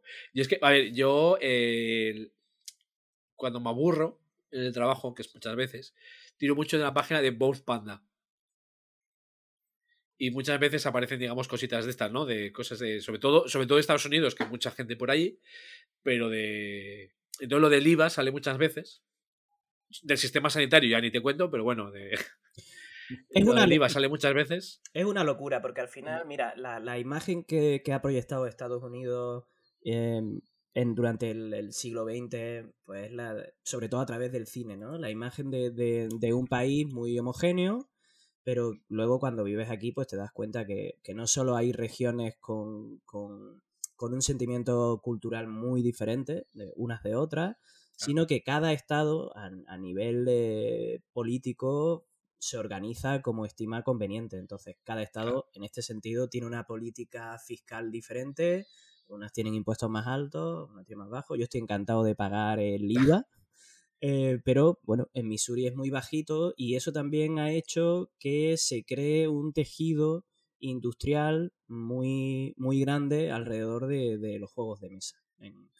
Aquí en, en, en Missouri, en concreto en, en San Luis, en la ciudad donde, donde llevo viviendo seis años. Primero estuve en Massachusetts, entonces con esto quiero decir que mi experiencia no pretende ser una... No, no puedo hablar por, por cómo se vive la afición en otras partes de Estados Unidos, ni en general, porque hay muchas diferencias y seguramente Álvaro, que, que nos está escuchando desde muy cerca de Los Ángeles, pues él tenga una experiencia eh, diferente o tengamos cosas, cosas en común. Pero, pero no, o sea, a mí la visión que me da es que no difiere tanto, verdaderamente, ¿no? Es decir, que no. Es que siempre se ha tenido que era una visión como, como dos mundos distintos, ¿no? Allí gusta el mata-mata, el, el aventura y tal. Y ver, es verdad, ¿no? Es una visión que se ha tenido siempre. También es verdad que, que España tiene, tiene una historia muy concreta y específica con Estados Unidos y, y le tenemos una tirria especial a los, a los gringos, Fundada, o los yankees, y, y nos hace siempre eh, tirar de, de estereotipos y de pensar que, que todo el mundo aquí es más tontorrón o que, o que sí, hay, hay una serie de estereotipos muy negativos en cuanto al el ciudadano, el estadounidense medio. Evidentemente, pues venir aquí te confirma muchas de esas cosas, pero, ahí van, ahí van. pero también te hace entender otras muchas lógicas de, de cómo funciona el país, de, de- de cómo se organiza y cosas que hacen realmente muy bien, tanto dentro como fuera del- del- de la industria de los juegos de mesa. Sí, fuera de, lo- fuera de los juegos de mesa, te puedo decir que vender ideas para que el marrón se lo coma a otro lo hacen muy bien. Desde luego. Y además, son expertos también, eh, y ya esto nos vamos, ¿eh? pero son expertos en hacerte creer eh, que, que no te está, que no te están colgando el marrón, sino que No, no. es tu deber arreglar eso. Sí, Y sí. se lo agradeces, además. Hijo de Y lo que sea es culpa tuya. Sí, sí, sí. sí. Yo, a ese, respe- Em. a ese respecto de, de lo de los dos mundos, yo siempre la, la duda que me queda, la curiosidad, es, eh, es el tema a nivel de grupos de juego, ¿no? De, el- cuando, mucho cuando lees en la BGG de, de sitios de juego, de clubes o de cosas así, Venga, vamos por es ahí. un poco ver, ¿no? Es- Yo ahí sí que encuentro una diferencia abismal en la forma de asociarse y de crear, pues, sí, te- tejido, tejido social, comunidad, pero también alrededor de los juegos de mesa. Porque es también algo muy cultural de España, eh, todo el tema de cofradías, asociaciones de vecinos, asociaciones de, con, X eh, objetivos, clubes, y es algo que, que- que está contemplado dentro de la propia organización civil, es decir, a nivel legal. Son asociaciones que se tienen que, que crear, que tienen su tesorera, tienen su secretario, que tienen su apoderado, lo que sea, ¿no? Aquí, al menos yo en mi experiencia en, Missouri, en Massachusetts, mm, no funciona así. Todo, todo ese tipo de espacios lo pueden crear personas que se organizan a, ni- a nivel de, de- de grupo, amigos, se convierten en, en asociaciones, pero algo muy, muy privado, no está abierto, ¿no? Entonces yo cuando escucho a... Allí como mucho las patrullas vecinales, ¿no? Que vemos en la serie. ¿no? Claro, yo- Pasa la en- patrulla. ¿Y tú a qué estás jugando? Yo vivo en un barrio donde to- todas las calles tienen su, su, su cartel, su señal de que los vecinos vi- están vigilando. O sea que. yo vivo en el límite. Yo vivo en el límite, vivo en una zona caliente. Em, entonces, como decía, yo cuando escucho a la, a la- en los podcasts la gente de España de voy al club, puedo ir al club a cualquier hora del día, está abierto, puedo jugar con quien sea, me organizo, tenemos una sede, tenemos un espacio que pagamos entre todos. Todo eso aquí no es tan fácil.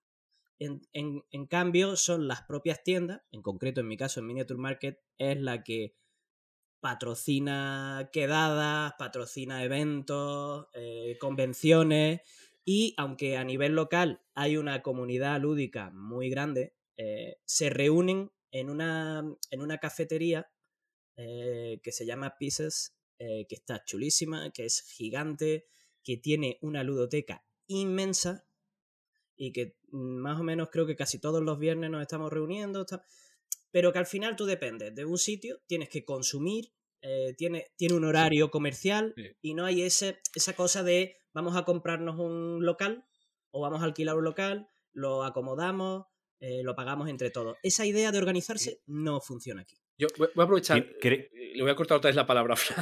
Sí. A- que quiero, no, quiero aprovechar, es pregunta rápida. El, aprovechando lo de, la, lo de la cafetería, ¿no? Y esas cosas. El cómo está él. eh, ¿Cómo se me sale la palabra? El, cuando llega alguien de fuera, alguien nuevo. Es decir, por ejemplo, claro, nosotros estamos en un club, si llega alguien nuevo, lo más seguro es que conozca a alguien, o las jornadas, ¿no? Que es gente nueva. Que te llega alguien nuevo a jugar o que eres tú el nuevo. O sea, que si de- dentro de lo que escuchas, ¿hay alguna diferencia o...? Eh, sí, y depende mucho también de, de la visión con, con la que tú enfocas tu propia presencia en, en un país en el que eres migrante, eh, tu propia manera de, de relacionarte con otras personas y el estado, la ciudad, el contexto más inmediato, más cercano en, en el que vives. Yo, por ejemplo, cuando viví en Massachusetts, viví en un pueblecito, un pueblecito universitario, una, una universidad gigante y un pueblo pequeñito. Y yo básicamente fui adoptado eh, por, por una pareja, unos amigos que ya son familia, que, que son también asturianos, eh, Jonathan y Koba. Y entonces, básicamente, a mí me recogían todos los domingos, me llevaban a su casa. Entonces, mi experiencia allí fue muy eh, privada. No, no fue de ir a sitios. Ahora, aquí en San Luis, bueno, pues eh, he tenido oportunidad de, de conocer a gente de la comunidad de aquí y hay de todo, como en todos lados, pero Bueno, es una zona más del interior, con, con- con otras líneas, otras sens- sensibilidades, otra cultura en términos ideológicos. Es un estado mm, mm, más conservador, bueno, más conservador, mucho más conservador que, que cualquiera de la costa, de la costa este. Allí, allí en Estados Unidos es conservador o muy conservador, ¿no? Sí, en el término medio. No, mira, en, en ese sentido, Massachusetts es un estado eh, muy abierto, muy, muy progresista y tiene, tiene otra idea también del espacio público. Eh, entonces, volviendo a mi experiencia aquí, pues me he encontrado de todo. Me he encontrado gente que, que te abre las puertas muy generosamente y que tiene un interés sincero por conocer a alguien de fuera. eh, y otra, otra gente que no tiene tan, tan, buena, tan buena intención y, bueno, y, se, y se ve, ¿no? Tú notas cierta tensión cuando, cuando, cuando eres de fuera, se te racializa bastante por tu acento, Sí, por tu manera de expresarte. Entonces, tienes que ir con. Al- tiene que haber un equilibrio entre las defensas que desarrollas tú como, como una persona migrante en, en un país que te califica como eh, non-resident alien, es decir, que te ven como alguien muy extraño a, a nivel. Y un legal. vago. ¿El qué, perdón? Y como vago. Claro, y luego todos los estereotipos que cada uno es- tiene, tiene y arrastra y que pone, y que pone en marcha. Hay de todo. Hay de todo. Y, y si dices que eres andaluz, además, te, te ven como más vago. No creo, no creo que- andaluz, hostia. igual no sabe ni dónde está. Claro, cuando dices que eres andaluz te sotizan un poco, ¿no? Te orientalizan, te, oh, va, oh, el sur de España y tal. Pero por lo general, pues se te mete en una bolsa muy grande de, de- de gente hispana. Y pues hay gente más abierta a, a tratar con, con, con, esa bolsa de, de población, poblacional y gente menos abierta. Y sí, sí, sí que nota comentarios, sí que, bueno, en fin. Y una pregunta, ¿tú crees que eso de que allí haya menos asociacionismo y demás, también puede ser un poco porque allí, eh, aunque el Eurogame esté entrando más tarde y ahora ya esté funcionando y tal, pero siempre ha sido una industria mucho más profesional, es decir, allí las editoriales que ha habido no han sido tan amateur como las que hay, por ejemplo, en España, todo, todo es más profesional y aquí como para que, el mundillo se conociera, para que nos pudiéramos juntar, etcétera, es que, claro, si tú dices, allí es que hay que ir a una cafetería, es que, es que no existe una cafetería. Aquí o hemos creado una zona común para jugar o no jugábamos. ¿Me entiendes? Bueno, no sé si eso tiene que ver. Seguramente. Eh, no lo había pensado en esos términos, pero creo que sí, que, que, puede ir perfectamente por ahí. O sea, en España la gente lleva años organizándose porque o lo hacían o no había esos espacios. Entonces sí que, sí que esa agencia se la ha ganado esa es la parte buena del, asociacionismo alrededor de, los juegos de mesa, que la gente de a pie lo ha construido y eso mola un montón. Eso mola un montón. Yo, estaba pensando un poco también en el tema de distancias, que, o al menos, claro, a ver, hablando esto desde fuera, ¿vale? Lo que siempre oye es que también es, es un sitio más grande y ahí, digamos, prácticamente que necesitas el coche para casi todo. Y no solo por, por las distancias, sino por cómo están estructuradas urbanísticamente las ciudades y, las conexiones entre, entre los estados. ¿sí? Este es un país en el que es muy complicado hacer eh, tu día a día, tu vida, si, si, no tienes un coche. Yo sobreviví los tres primeros años sin coche, todavía no sé cómo, cómo, eh, cómo pude. Es que lo planteas ahora y dices, no pude, no pude, no pude. Piensa, ¿cómo era la vida sin internet? Pues es lo mismo. pues em, entonces, volviendo. nadie nos grababa nuestras tonterías. sí, tenía sus cosas buenas también. Volviendo a la, pregunta de, de, Fran sobre las diferencias. Efectivamente, la industria de los juegos de mesa aquí no es ni de lejos una de las más importantes del país, ni mucho menos. Pero, pero le pone a esto una cantidad de pasta, ha habido una inversión tan gorda eh, que sí que la manera mm, de, enfocar la afición es muy diferente. Por ponerte un ejemplo. Em, sí, la afición aquí nos lleva, lleva muchos años de, ventaja, solo por tiempo, porque mientras que en España en los años 90 tú decías rol y pensabas en, gente asesina, eh, en algo muy perjudicial, en gente vendiendo cosas a las puertas de los colegios, una serie de bulos y de, y de un, San Benito muy negativo que le cayó a los juegos de... que aquí no. Entonces aquí desde los años 80 ha crecido toda, toda una generación de gente que ahora está en, puestos de poder, eh, gente muy famosa, que, juega habitualmente y que no tiene ningún miedo a enfrentarse al estereotipo que pueda causar decir que, es jugador, jugadora de rol o de juegos de mesa, está mucho más asentado y lo ves también a nivel comercial.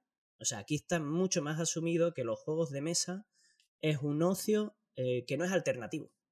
O sea, no es alternativo, es un ocio. Es un ocio muy presente para todas las familias, sea cual sea la configuración familiar que, que haya en tu vida. Entonces, si tú vas a un hipermercado un equivalente a lo que puede ser allí Carrefour, que es aquí Target, em, pues te encuentras con una oferta inmensa de juegos de mesa. lo que, o lo que allí, desde allí se puede ver, más comerciales y más conocidos, pero también otros eh, que dicen, bueno, pues está ahí el, el, el Gloomhaven Joseph the Lion. Sí, está. No, no hay ningún problema.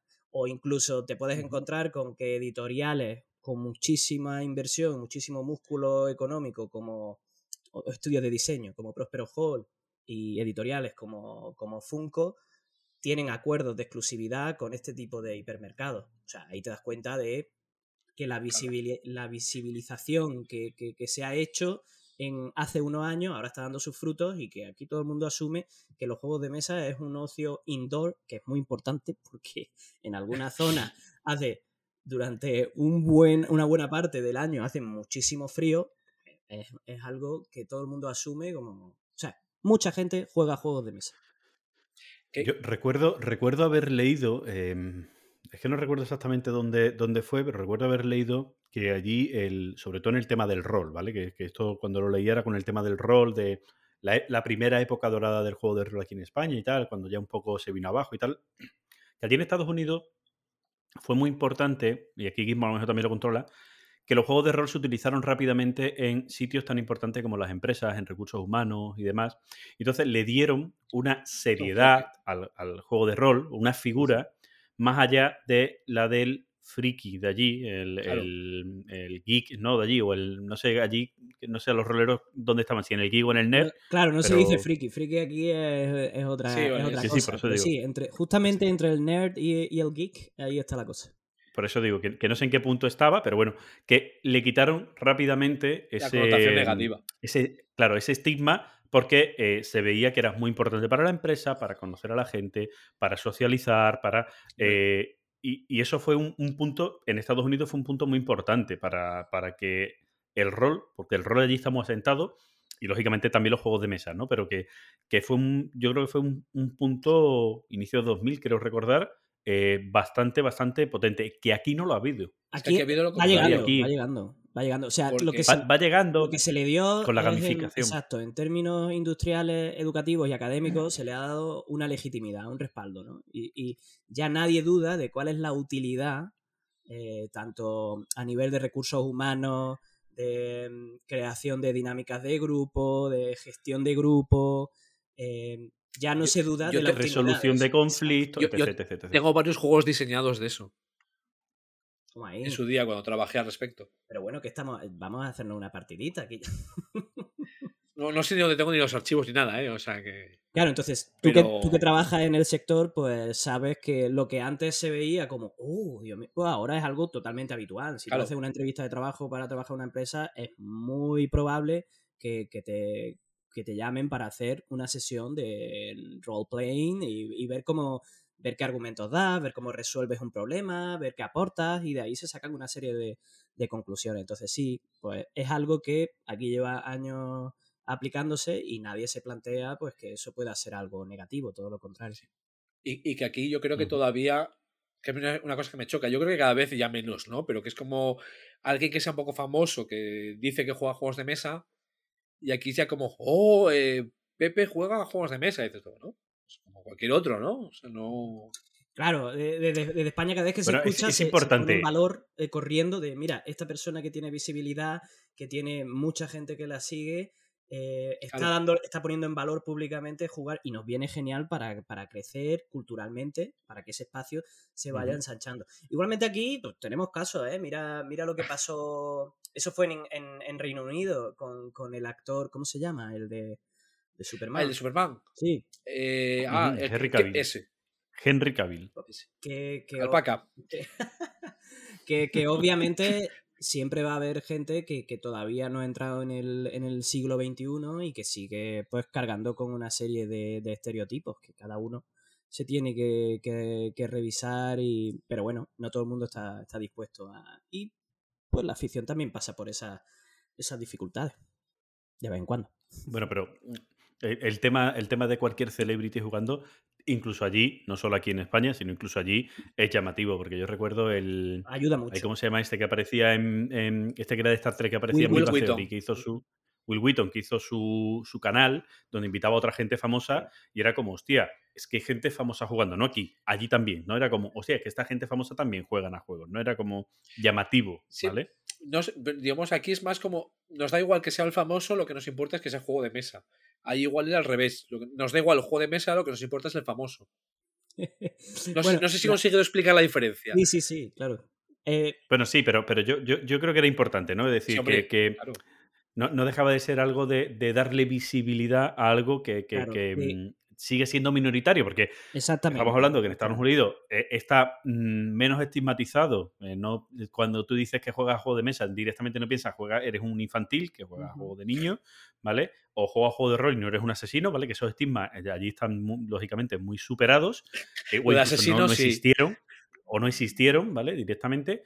Eh, pero eh, sigue siendo una, una afición minoritaria, ¿no? Aún así, ¿no? Claro, que, que haya, que nos lleven 20 años de ventaja en cuanto, en cuanto a recorrido, no quiere decir que no haya un espacio todavía por ocupar y por seguir avanzando. Está claro que aunque sea, aunque sea percibido a nivel popular como un, un ocio, o sea, cuando alguien, cuando alguien piensa en qué hacer en su tiempo libre, hay más gente aquí que piensa en jugar a juegos de mesa, en términos estadísticos, que en otras partes del mundo. Eh, Eso es, es así, pero por un recorrido, simplemente por, por, por inversión de, de empresas, como, como hemos dicho antes, pero también por un recorrido temporal, una inercia que ya está en marcha. Y como digo, pues eso no quiere decir que, que no, que no venga bien, que no sea un impulso, que no sea bien recibido, que, que gente famosa o personalidades públicas eh, se deci- porque al final es un gesto es un gesto político en el sentido de que está ocupando un espacio público con, un objetivo determinado. Yo tengo claro, y lo ha dicho Will Wheaton muchas veces, por, mencionar ese caso concreto, que él sí quería que se visibilizara que los juegos de mesa tuvieran un espacio público y que se normalizara que gente famosa también en su tiempo libre eh, juega ese tipo de, de ocio que se puede ver más minoritario. Y en ese sentido, pues la serie Big Bang Theory, en la que él también participaba, pues ha hecho muchísimo. Y eso no es algo tan de hace 20 años, es algo muy reciente. Es decir, esto sigue, sigue vivo y se está construyendo. Y, y entonces, eh, la pregunta importante, ahora que has nombrado Vivan Theory. ¿El Catán allí tiene conejos en vez de ovejas? ¿Cómo, cómo- cómo va la historia? Tiene alpacas. Tiene, tiene alpaca, no lo sé, tío, no, no, me lo, no lo tengo en la, en la ludoteca. No lo tengo en la ludoteca, por lo que sea. Dilo, dilo, puedes decir abiertamente que no te gusta. O sea, no. Mira, pues eh, aquí en esto lo jugué dos veces y es como, mira, mira, si, si no queréis negociar conmigo, me llevo el balón. Ah, Así que vendí el juego. Eh, flip the table. Allí, allí es que no se, allí no se negocia, allí se hacen opas hostiles, claro, entonces Claro. no, la gente no está acostumbrada a esto. Yo, por, eso, lo del, lo del asesinato del rol aquí en Estados Unidos no tendría la misma repercusión porque. Un ya ves lo que asesinato pasa más. alguna vez. Exacto. o sea, Claro. Claro, en Estados Unidos tienen que pensar, si aquí estigmatizamos cualquier asesino por algo en particular, no, to- todo está estigmatizado, ¿no? O sea, es que el coleccionista de mariposa un asesino en serie, el no sé qué, un asesino en serie, el este tío que admiraba tanto a este lo mató, ¿por qué? Porque era un asesino en serie y mataba a quien admiraba. Que es, es que Perdón por frivolizar. No, pero es verdad, ¿no? O sea, es, una realidad, ¿no? Que, que allí mucha más, ha habido mucha más violencia, muchos más casos de, de este tipo, o han sido más mediáticos, que también puede, pueden ir por ahí los tiros, De ¿no? todo, como son tantos, De pues al final. Claro. eh, Claro, Y, y todas, y Claro. todos a lo grande. Da para todo. Pero bueno, eh, volviendo, volviendo un poquito a comparaciones. Aquí, un- una comparación también que se ha hecho muchas veces es el tema del precio de los juegos eh, allí o aquí. Cierto, que muchas veces se compara el precio porque dices, es que eh, lo que allí vale 100 dólares, aquí vale 100 euros, siendo el euro de mayor valor además, pero encima el poder adquisitivo. O sea, eh, Claro. ¿cómo se ve eso allí? si hacemos esa conversión, que, que 100, 100 dólares son 120 euros, eh, es, es- mucho más barato el juego de mesa aquí. Yo creo que eso también ha tenido un efecto claro en, en cómo se ha implantado como, como, como un ocio asequible y más habitual. Em, no sé realmente, supongo que tiene que ver con el, el- la, la- la- la talla del, del tiraje, o sea, que son empresas con un músculo económico mucho más potente y que se pueden permitir eh, hacer tiradas mucho más grandes y sacarle menos a un juego de mesa, porque se lo sacan a todo, a todo el, el- montante final. Entonces, si juntas eso eh, y en concreto las diferencias fiscales de cada estado, pues hay zonas, como en concreto, y, perdón por, por, por llevarlo todo a San Luis, en el que eh, lo- los juegos de mesa son muy, muy baratos. Y si a eso le sumas que, que, o sea, haber tanta compra de juegos de mesa crea y nutre un mercado de segunda mano también muchísimo más grande, alre- sobre todo en particular alrededor de una tienda tan tocha como Miniature Market. Entonces, si yo miro mi ludoteca y si hubiera hecho como Gonzalo, que tiene un Excel en el que tiene lo que se gasta por cada juego, lo que entra, lo que sale y todas las gallinas. Eh, Gizmo, Gizmo, Gizmo, Ay. Gizmo. Que me, que me daba tos. de esos. eh, Gizmo es es de muy esos. de esos, ¿no? Pues eh, yo diría que el Astures, igual, igual es porque somos Astures, no sé. ¿eh? Seguramente. Yo sé que la mitad de mi ludoteca, más o menos, eh, está comprada en segunda mano. Entonces, pues no es lo mismo lo que te cuesta hace- eh, hacerte con construir una ludoteca de 200 juegos, de 300 juegos, aquí, que en Europa, o en concreto en Madrid, o en Barcelona, o en cualquier ciudad de, de España. Vale. O sea, co- Abriendo el melón de la segunda mano. Yo, cuando veo precios, sobre todo en la, en la, en la BGG y tal, eh, allí hay menos especulación Sí, con los precios. Sí, no, no solo es que haya menos especulación, es que la gente que vende juegos de mesa en Wallapop debería arder en el infierno. O sea, porque yo cada vez que voy en verano allí digo, venga, voy a vender. ¿Qué gente? Perdón, he dicho la que. Bueno, la que vende y la que. Hay un poco de todo. Gente miserable. hay- hay de todo, hace- ¿eh? hace regateándome por un euro, pero desgraciado, te estoy dejando el juego barato, pero no seas miserable. Aquí no, no. A ver, la gente que vende de segunda mano en España, estoy generalizando porque hay gente que vende muy bien, es muy cutre. Como, ¿qué haces quitándole 5 euros a un juego que no solo está desprecintado, destroquelado, sino que está jugado? Tú tienes que entender que el valor de un objeto de segunda mano ya no es quitarle un 5 o un 10% al precio de, de compra de un juego de primera mano. Eh, estamos hablando de otra cosa. Y en ese sentido, en San Luis, eh, en la comunidad de, de jugona de aquí, sí que hay una idea mm, de, mm, de que los juegos circulen. Eh, Como- y, y se les pone como ca- casi como la un- especia. Claro, que se le pone casi un precio simbólico. Y yo he llegado a ver mis propios juegos revendidos y me ha dado ganas hasta de clintearlos. Eh, de, de- de, mira, pues ahora que ha pasado un año y, y están bien y la gente tiene esa conciencia de, de una economía más circular, cuida los juegos, aunque hay de todo, evidentemente, pero sí que no, sí que entienden que, que los juegos rotan y que es como, como decía Gixmo, un, un, un, un- Que fluya. Sí, un objeto no de mercado, ¿vale? No, no, no Sí. un objeto al que le tienes que sacar una rentabilidad, sino que quieres que vaya a otra casa, que comparta. O, que sí, se o tú, libras, tú librarte de él, Claro, hay recuperar trueque. algo de lo que gastaste. Mira, aquí, aquí hay una expresión que a mí me, me hace mucha gracia, de que, que se la veo a mucha gente en redes sociales y a gente, a compañeros y amigos y tal, también de mi asociación. Tema de la rentabilidad. ¿Vale? Es decir, oye, pero métete en ese Kickstarter rentable, se lo vas a poder vender por el mismo precio que te lo estás No- no comprando. comprarlo y dinero. lo vendes por el mismo precio. Bueno, eh, eso también, pero esa frase yo creo pero que va eso- por, otro- eso- por otros derroteros. Sí, va por otro lado, pero es el concepto de, y yo Sí. cómpratelo, que ese juego, tal y como lo he hecho, que van a ser pocas unidades, lo vas a vender al mismo precio o más. Así que no le vas a perder dinero si no te gusta. Es como, es que lo están midiendo como una inversión. Es, Totalmente. es que, ¿Vale? bueno, sí, ahí es, es el tema eh, que, me, a ver, me imagino que no sea solo exclusivo de aquí, lo que pasa que aquí igual conocemos más la afición, ¿no? Y sé que, creo que lo hemos tratado ya en algún trending topic, ese, ese afán de amortizar eh, a nivel numérico. Es decir, la amortización de un juego tiene que ser numérica, ¿no? Es decir, si este juego me ha costado 50 euros y le he jugado 10 partidas, me sale a 5 euros la partida. Más barato que ir entonces, digamos- a y comprarme unas palomitas grandes. ¿Cuántas veces no hemos escuchado? Vamos, sí, sí, lo de, es más barato un juego de mesa que ir al cine. Y Entonces, dice, tienes que, hablar, tienes que hablar con mi abuelo que te decía que por una perra gorda iba al cine, compraba pipas y luego se tomaba una cerveza. Claro. bueno, y es que y yo, yo por otro lado es que soy de los que empieza a amortizar un juego desde el momento que empieza a buscar información. Sí, empieza a disfrutarlo. Totalmente. Es que es parte del, Pero bueno. del- del consumo lúdico. Entonces y- ahí yo, yo muchas veces mirando por la BGG y esas cosas y por Geek List y todo esto, a veces eh, no a nivel de tiendas, porque yo sí creo que a nivel de tiendas no tengo ninguna envidia, pero sí que a nivel de lo que tú dices, de segunda mano, y de esos de mercadillos y de más trades y de esas cosas. Y mira que las más trades aquí están geniales, ¿eh? Pero... Mira, una Pero cosa. también se busca, pero ta- también se busca la rentabilidad. Se busca que si yo he puesto Ah, bueno, sí, Trade sí, claro. un juego de 20, quiero recibir por él un juego de 30.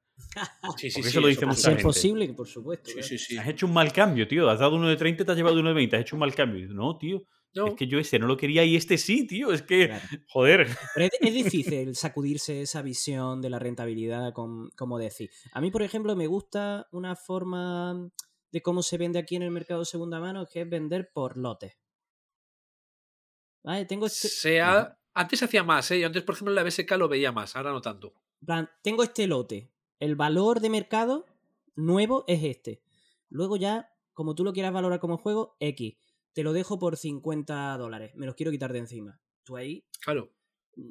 bueno, esta persona no quiere, le da igual el dinero y ahí tiene que ver también con el, con el poder adquisitivo, cuál es el perfil de las personas que participan en la afición, de cuál es el sesgo social, eh, pues evidentemente alguien, hay, hay, de, hay de todo tipo, pero aquí hay mucha gente con sueldos altísimos en una, en una ciudad muy barata para vivir y que no tiene ningún problema en comprarse juegos, gastarse un dinero o lo que sea y después de un tiempo pues se van y, y no le pongo, no, no estoy ahí midiendo el dólar ahí a ver cuánto, no, como que salga este juego y que me deje espacio para nuevo y ya está.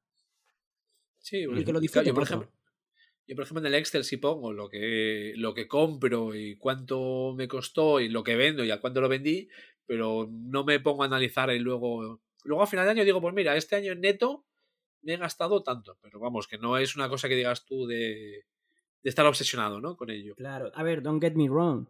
Quiero decir, eh, no, no estoy diciendo, no estoy para nada en contra de que cada uno controle su economía, lo que se- a todo lo contrario. Evidentemente, controla lo que te gastas y que no se te vaya la, la perola. Eh, y eso está perfecto.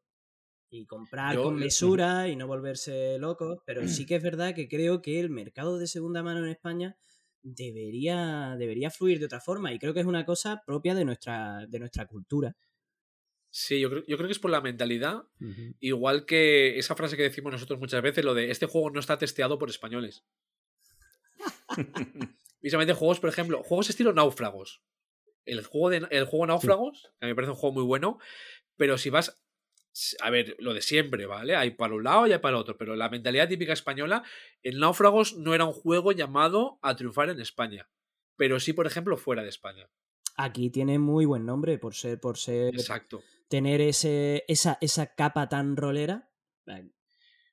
Y gente que dice, bueno, sé que voy a perder, pero tenemos que salir de la isla. Eso en España no. Aquí morimos España es la de- todos. Exacto. O yo pi me- todos o, o la pi al río. Sí, sí, sí, sí. O sea, Eso, es- eso pasa mucho aquí. Eh, otra, otra pregunta para, para ver el tema de la diferencia y demás. Eh, aquí pasa, pues pasa mucho en España, ¿no? El tema de que los juegos se agotan rápido. Entonces está eso del juego de la semana, de claro. tener que comprarlo ya porque si no, no consigues copias. bueno, Allí siendo tan grande y habiendo más copias, perdón, eh, yo eso quería separar. Lo de juego de la semana yo lo, lo pongo por otro lado, ¿eh? Pero Sí, sí, bueno, sí, sigue porque me parece muy interesante. Sí, sí, te entiendo, pero La me refiero que, que- que esa semana todo el mundo habla del juego porque es la semana que sale el juego y, y todo el mundo dice que ya compra el juego porque el juego se agota y mucha gente compra los juegos, aunque luego tarden tres meses en, en jugarlo, por no quedarse sin la copia, ¿no? Por ese Ya, ya ansia. sé yo por dónde quiere de- Frank. Frank quiere que yo desde aquí, desde este lado de- de- del Atlántico, me meta con las tiradas raquíticas de maldito. ¿Es eso?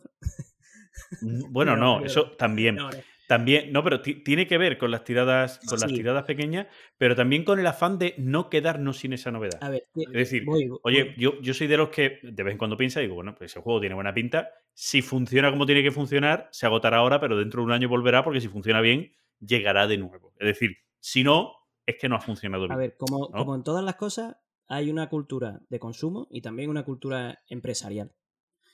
Y se notan esas diferencias culturales desde un país a, a otro. Y lo, lo de maldito era una broma, pero sí por, por, poner, por poner el punto en, en, una, en una tendencia que se puede llegar a convertir en, en algo habitual eh, dependiendo de la agencia que tiene la empresa que lo hace.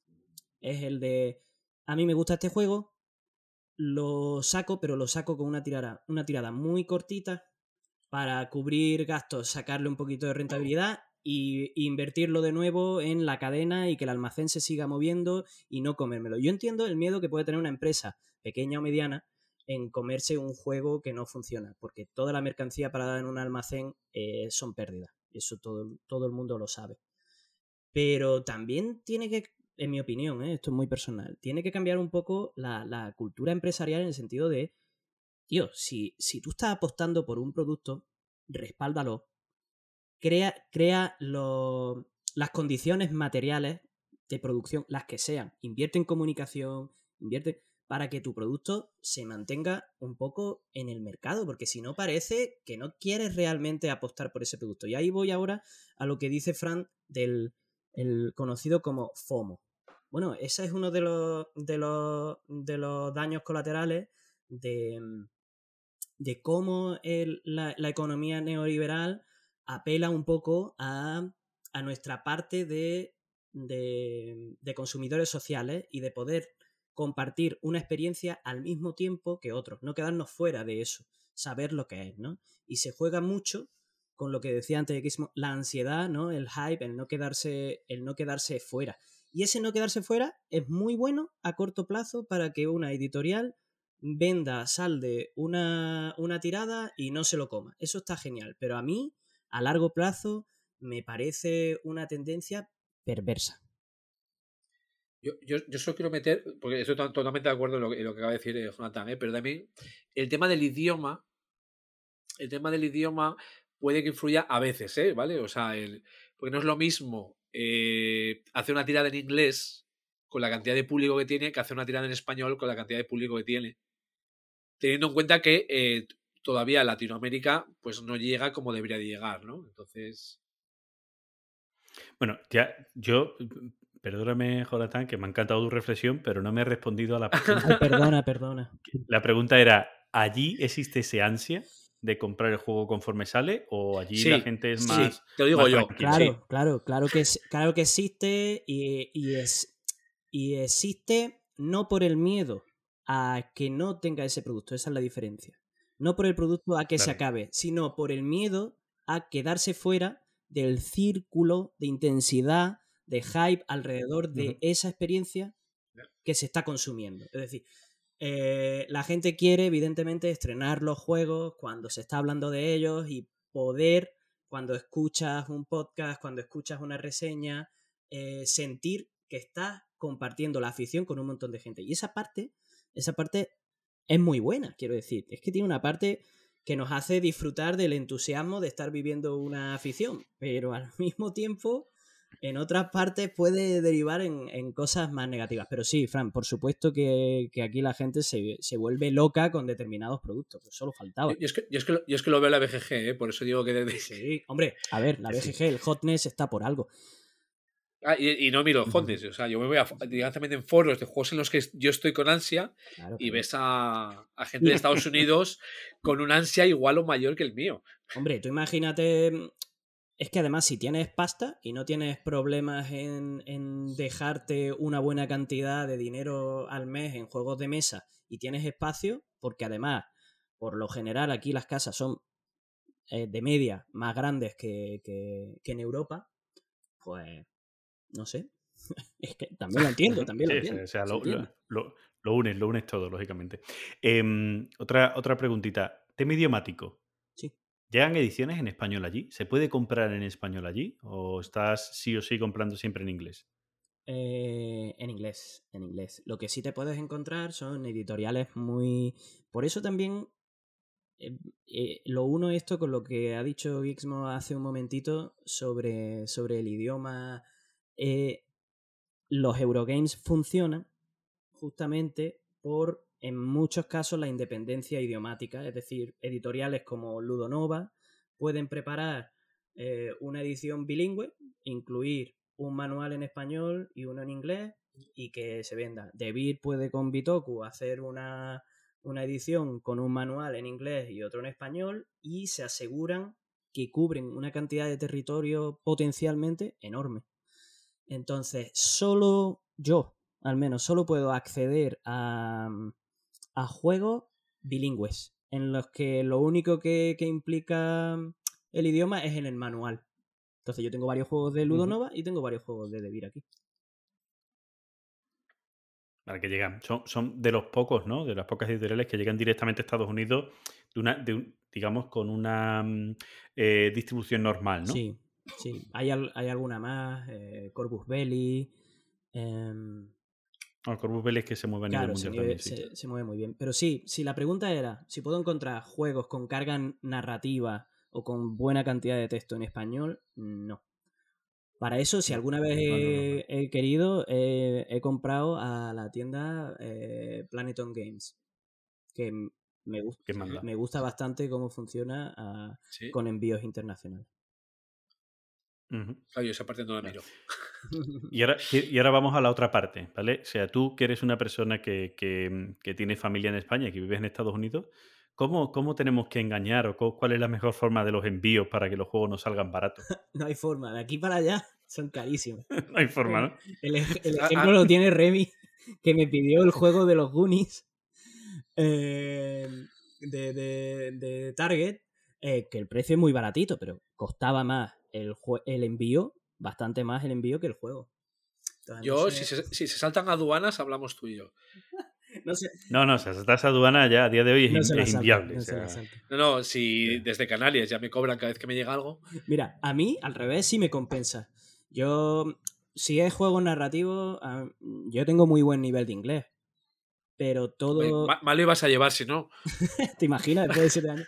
Tengo buen nivel de inglés, pero mi, mi contexto es hispanohablante, eh, mi pareja es hispanohablante, mi grupo de juegos suele ser hispanohablante y me gustan los juegos narrativos en español. A pesar de que en algunos casos las traducciones son horriblemente patateras, eh, pero los que lo hacen bien no tengo, no, tengo ningún, no tengo ningún problema. Y me viene muy bien el envío desde allí porque aquí sí que es verdad que no me cobran aduana. Entonces, lo que allí Planeton Games me quita de IVA, pues básicamente el envío. Entonces, la única diferencia es que compro y me llega un mes después. Pero he comprado al Que mismo eso- precio que si claro. estuviera en España. Claro, eso lo he hecho en tres ocasiones. No, no, no es que lo haga sí, juego- juegos muy concreto. narrativos o lo que sea, ¿no? Eso es como con GMT con el, con el envío EU friendly. Sí, pero Sabes que te va a tardar más, pero- Claro, Sí. Pero sabes que te envían desde aquí y te, quita, te quitas aduana. Vale. Entonces, no, no hay. Antiguamente existía la trampa esta de buscar un amigo que te lo comprara, que te lo enviara como regalo, puesto como regalo. Ya Yo- eso aquí ya no. Yo no. cada vez que. No, es que tienes, tienes que declarar en, en correo. Cuando yo mando. En el correo de aquí, en la. En la US eh, Post Office. eh, yo tengo que declarar qué va dentro. Y puedo decir efectivamente si es un artículo de segunda mano, si no es de segunda mano. Si es electrónico, tengo que declarar todo lo que tenga batería, líquido. Bueno, aquí- allí montan un jaleo tremendo. Y- pero da igual. O sea, tú, tú declaras y eso va en un papelito de, para aduana y, y ya te digo que lo han cobrado igual, como si fuera nuevo, como si les da igual. O sea, que de- O sea, llega aquí, llega aquí a aduanas España y dice, El cobran. palo. Sí, toma. sí. O sea, que de Holland Spiele no hablamos. Pues no sé, porque como eso ya dentro de la Unión Europea hay otro. No, No, no, no, no, no. no.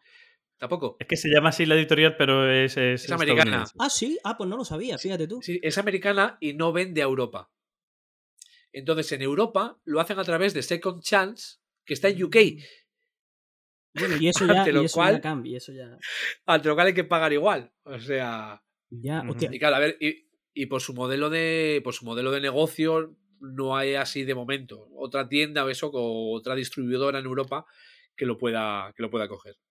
Sí, son juegos casi, no voy a decir manufacturados, pero casi. Impresión bajo demanda sí. prácticamente. Eh, Sí, Casi, prácticamente. Ah, Entonces, vale, ya sé cuál es esta editorial, joder. Vale, vale, vale, vale. o sea, el Infamous Traffic, por sí, ejemplo. sí, sí, sí, sí. Bueno, también fue la, la primera, la- fue la primera edición del.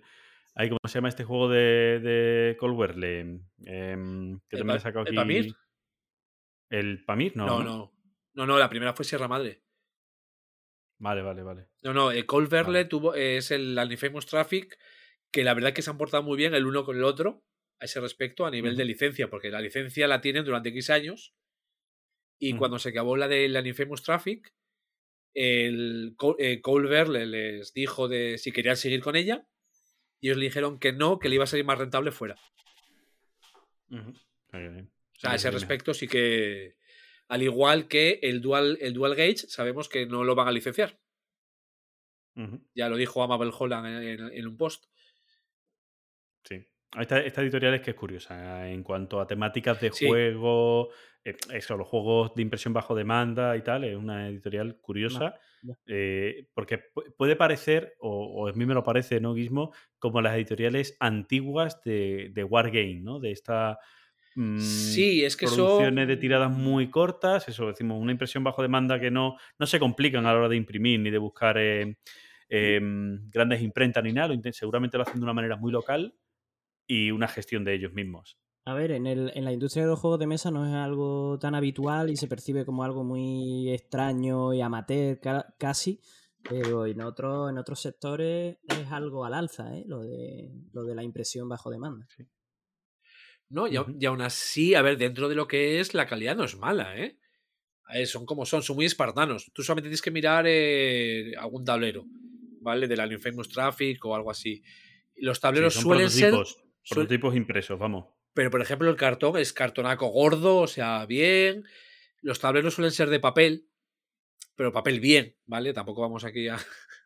Es Sí, lo que decir, estoy hablando, ti- tipo Wargame antiguo, tipo editorial de Wargame mejor. clásico que No, hacen no, ese mejor, tipo- ¿eh? Porque yo tengo, por ejemplo, el tablero del Genesis, que es de GMT, es peor que, que los de que los de Holland Spile.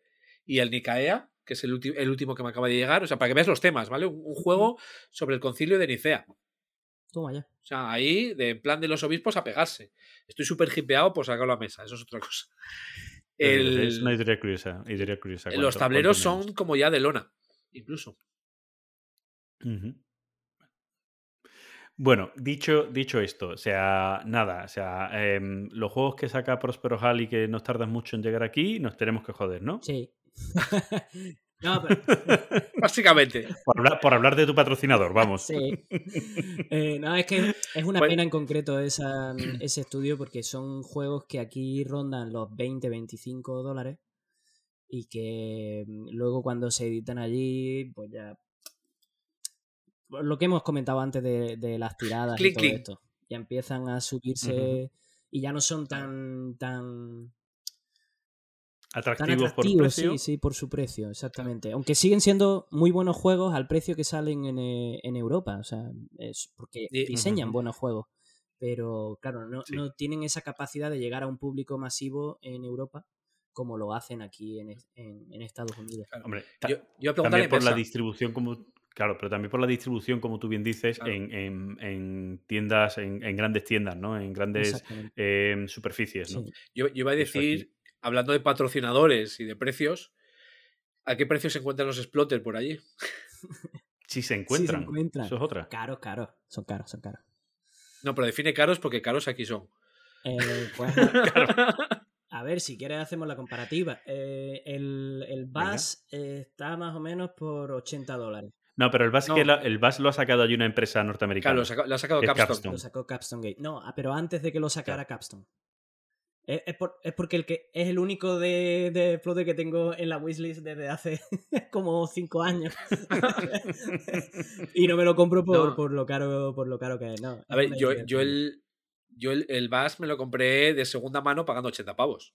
De segunda mano pagando 80 pavos. hostia. De segunda mano y volaba. Salía uno y volaba. O sea, no, me, no pillé el primero que, que salió a Dice, 80 yo, no- pavos. yo, yo no llegué a conseguirlo. Es más, yo ya me compré la edición de Capstone conmemorativa del 20 aniversario. Yo no llegué a encontrarlo. De estar pendiente y de que me llegara el aviso de la BGG de que había llegado uno, pero cuando llegaba ya, ya había volado. O sea, el aviso lo veía dos, tres horas después y ya había volado. O sea, horrible. Pues yo mira que, que, os escucho en el podcast y, llevo años con, con la curiosidad de, de probar un juego de ellos, pero todavía no he probado ninguno justamente por, por, por, Por tu salud por mi económica. salud económica y porque, bueno, es una editorial que por los precios que salen los juegos y Claro. y lo complicada que es su distribución, pues aquí no, no tiene mucha presión. Pero si no te gusta, lo puedes vender y casi no pierdes pasta, incluso ganas.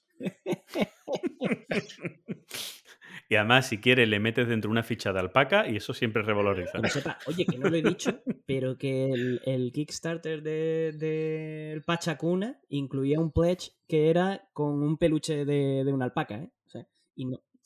Me lo pensé. O de una llama. Ya no sé, ya no sé de qué decir. de un bicho. Era muy De bonito. un bicho de cuatro patas que escupe. Era suavito y bonito. ¿no? Sí. Oye, eh, por último, em, temas de feria, jornadas y demás por allí.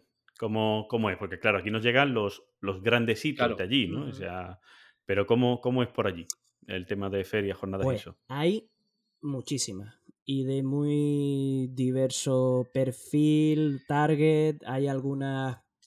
Están ma- las Heavycon. ¿Las? Ya con eso, Heavycon. La Heavy Con, la De Heavy Heavy War. Ah, vale, te refieres Claro. a esa. Sí, sí, sí. Bueno, también está, también está la, la BGG Con, que en los últimos años ahora lo pararon con el COVID, que, que El era crucero. el montarte, montarte en un crucero a jugar. O sea, que Sí, eso ya es un nivel pro, ¿sabes? A jugar al hamster role. Eh, Gonzalo ya nos contará, porque él está ahora quedando con- justamente con lo de Heavy Carport, así que seguro que participará en las siguientes que Ahí, ahí me, da, me da una envidia ahí que vamos. Sí. Y que, que lo que tienen hecho es tipo lo que ha hecho aquí Dan en España, Sí. ¿no? Es decir, tener, tener su estudio y demás y un club social de juego a la, Exacto. a la par, Sí. ¿no? Sí, Sí, sí. pero en- a ver, iba a decir en bien, no es que sea que esté mal, pero a nivel, a nivel americano. O sea,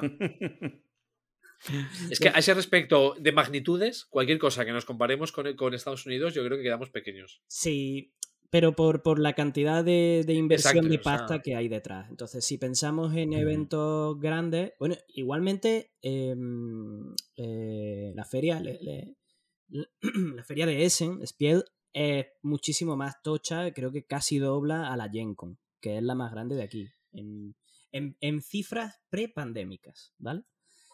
Sí, Eh, bueno, eso siempre. La Gen Con se celebra en Minneapolis, son unos.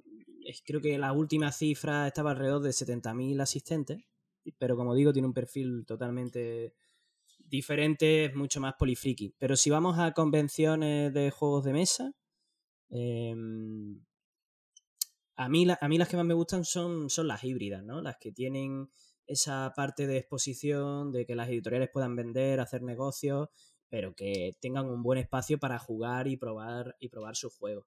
Y ahí, por ejemplo, pues Gen Con no, no, es, no es la más apropiada para eso. Y, Yo, mira, yo es que precisamente yo creo que a ese respecto, con el, con el perfil comercial, me gustan más. No, por supuesto no he estado, ¿eh? por lo que he escuchado, porque escuchaba siempre a Guille Soria cuando salía en Planeta de Juegos a hablar de las. Con, y me parece que están a ese respecto mejor organizado que, que ese. Sí, si tú quieres ir a Gen Con a comprar o eres una editorial y lo que quieres es vender, es ideal. Está muy, te lo facilitan todo infinitamente. El espacio. Y, Sí, perdón. sí. No, no, y a nivel de juego, digamos que las partidas estaban eh, capadas en tiempo. Sí. Es decir, no te ibas a sentar y te ibas a jugar un juego de tres horas y ibas a estar las tres horas. Te Bueno, sientas, eso, eso en Essen, eso en Essen también lo han ido No, no, no, no. tiempo lo han Lo han ido adoptado, también no, sí, Lo han adoptado. pero muy pocos, ¿eh? Muy pocos. En fin, yo como mi, perfil, mi perfil es de jugón, pues me gustan más las pequeñas medianas. Que sí, que Las igualmente hay muchas y están muy bien. La, la BGG con están, están guays en ese sentido, tienen una talla más, más pequeñita y se va a jugar. Las Dice Tower Con también. Y aquí en San Luis tenemos, tenemos tres eh, de diferente tamaño. Una muy grande, bueno, todas se llaman Geekway algo, eh, porque mm, a San Luis se le, llam- se le llamaba, por, por su historia y su posición estratégica en el Midwest, como la puerta al, al oeste. Por eso aquí tenemos un arco gigante que es el, el símbolo de la ciudad. Entonces, la más grande de esas convenciones se llama Geekway to the West, justamente. eh, que sí es muy tocha, eh, se hace en un, en un palacio de congresos, aunque está igualmente mm, sponsorizada y auspiciada por, por Miniature Market, pero se hace en otro sitio. Y luego tenemos otras dos Geekway, que es la micro y la mini. La, la, la micro se hace directamente en Miniature Market. Y bueno, en fin, son, son convenciones que sí que están hechas para que la gente vaya, juegue e incluso pueda llevar sus juegos y con un mercadillo de segunda mano muy grande que se mueve, porque viene gente, eh, a la más pequeñita viene gente de- del condado, de- del, del estado, pero a la otra pues ya se... se- Números más o menos, por curiosidad, es que es curiosidad, de asistentes, ¿cuántos podrían ser? Uy, pues no sabría decirte, no lo he mirado. No, así a bulto, ¿eh? Tampoco.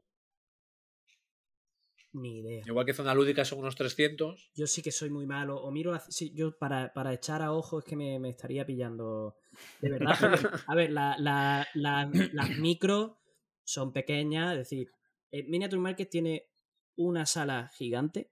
Que, que se puede calificar. Una nave. es, una, es una nave. eh, que se divide en dos partes. Una es la tienda y otra es la zona de juego. Con, con una biblioteca, una biblioteca, una ludoteca eh, bastante grande. Y de hecho, esos juegos luego se, se venden en la zona de, de- de juegos con tara o juegos de segunda mano.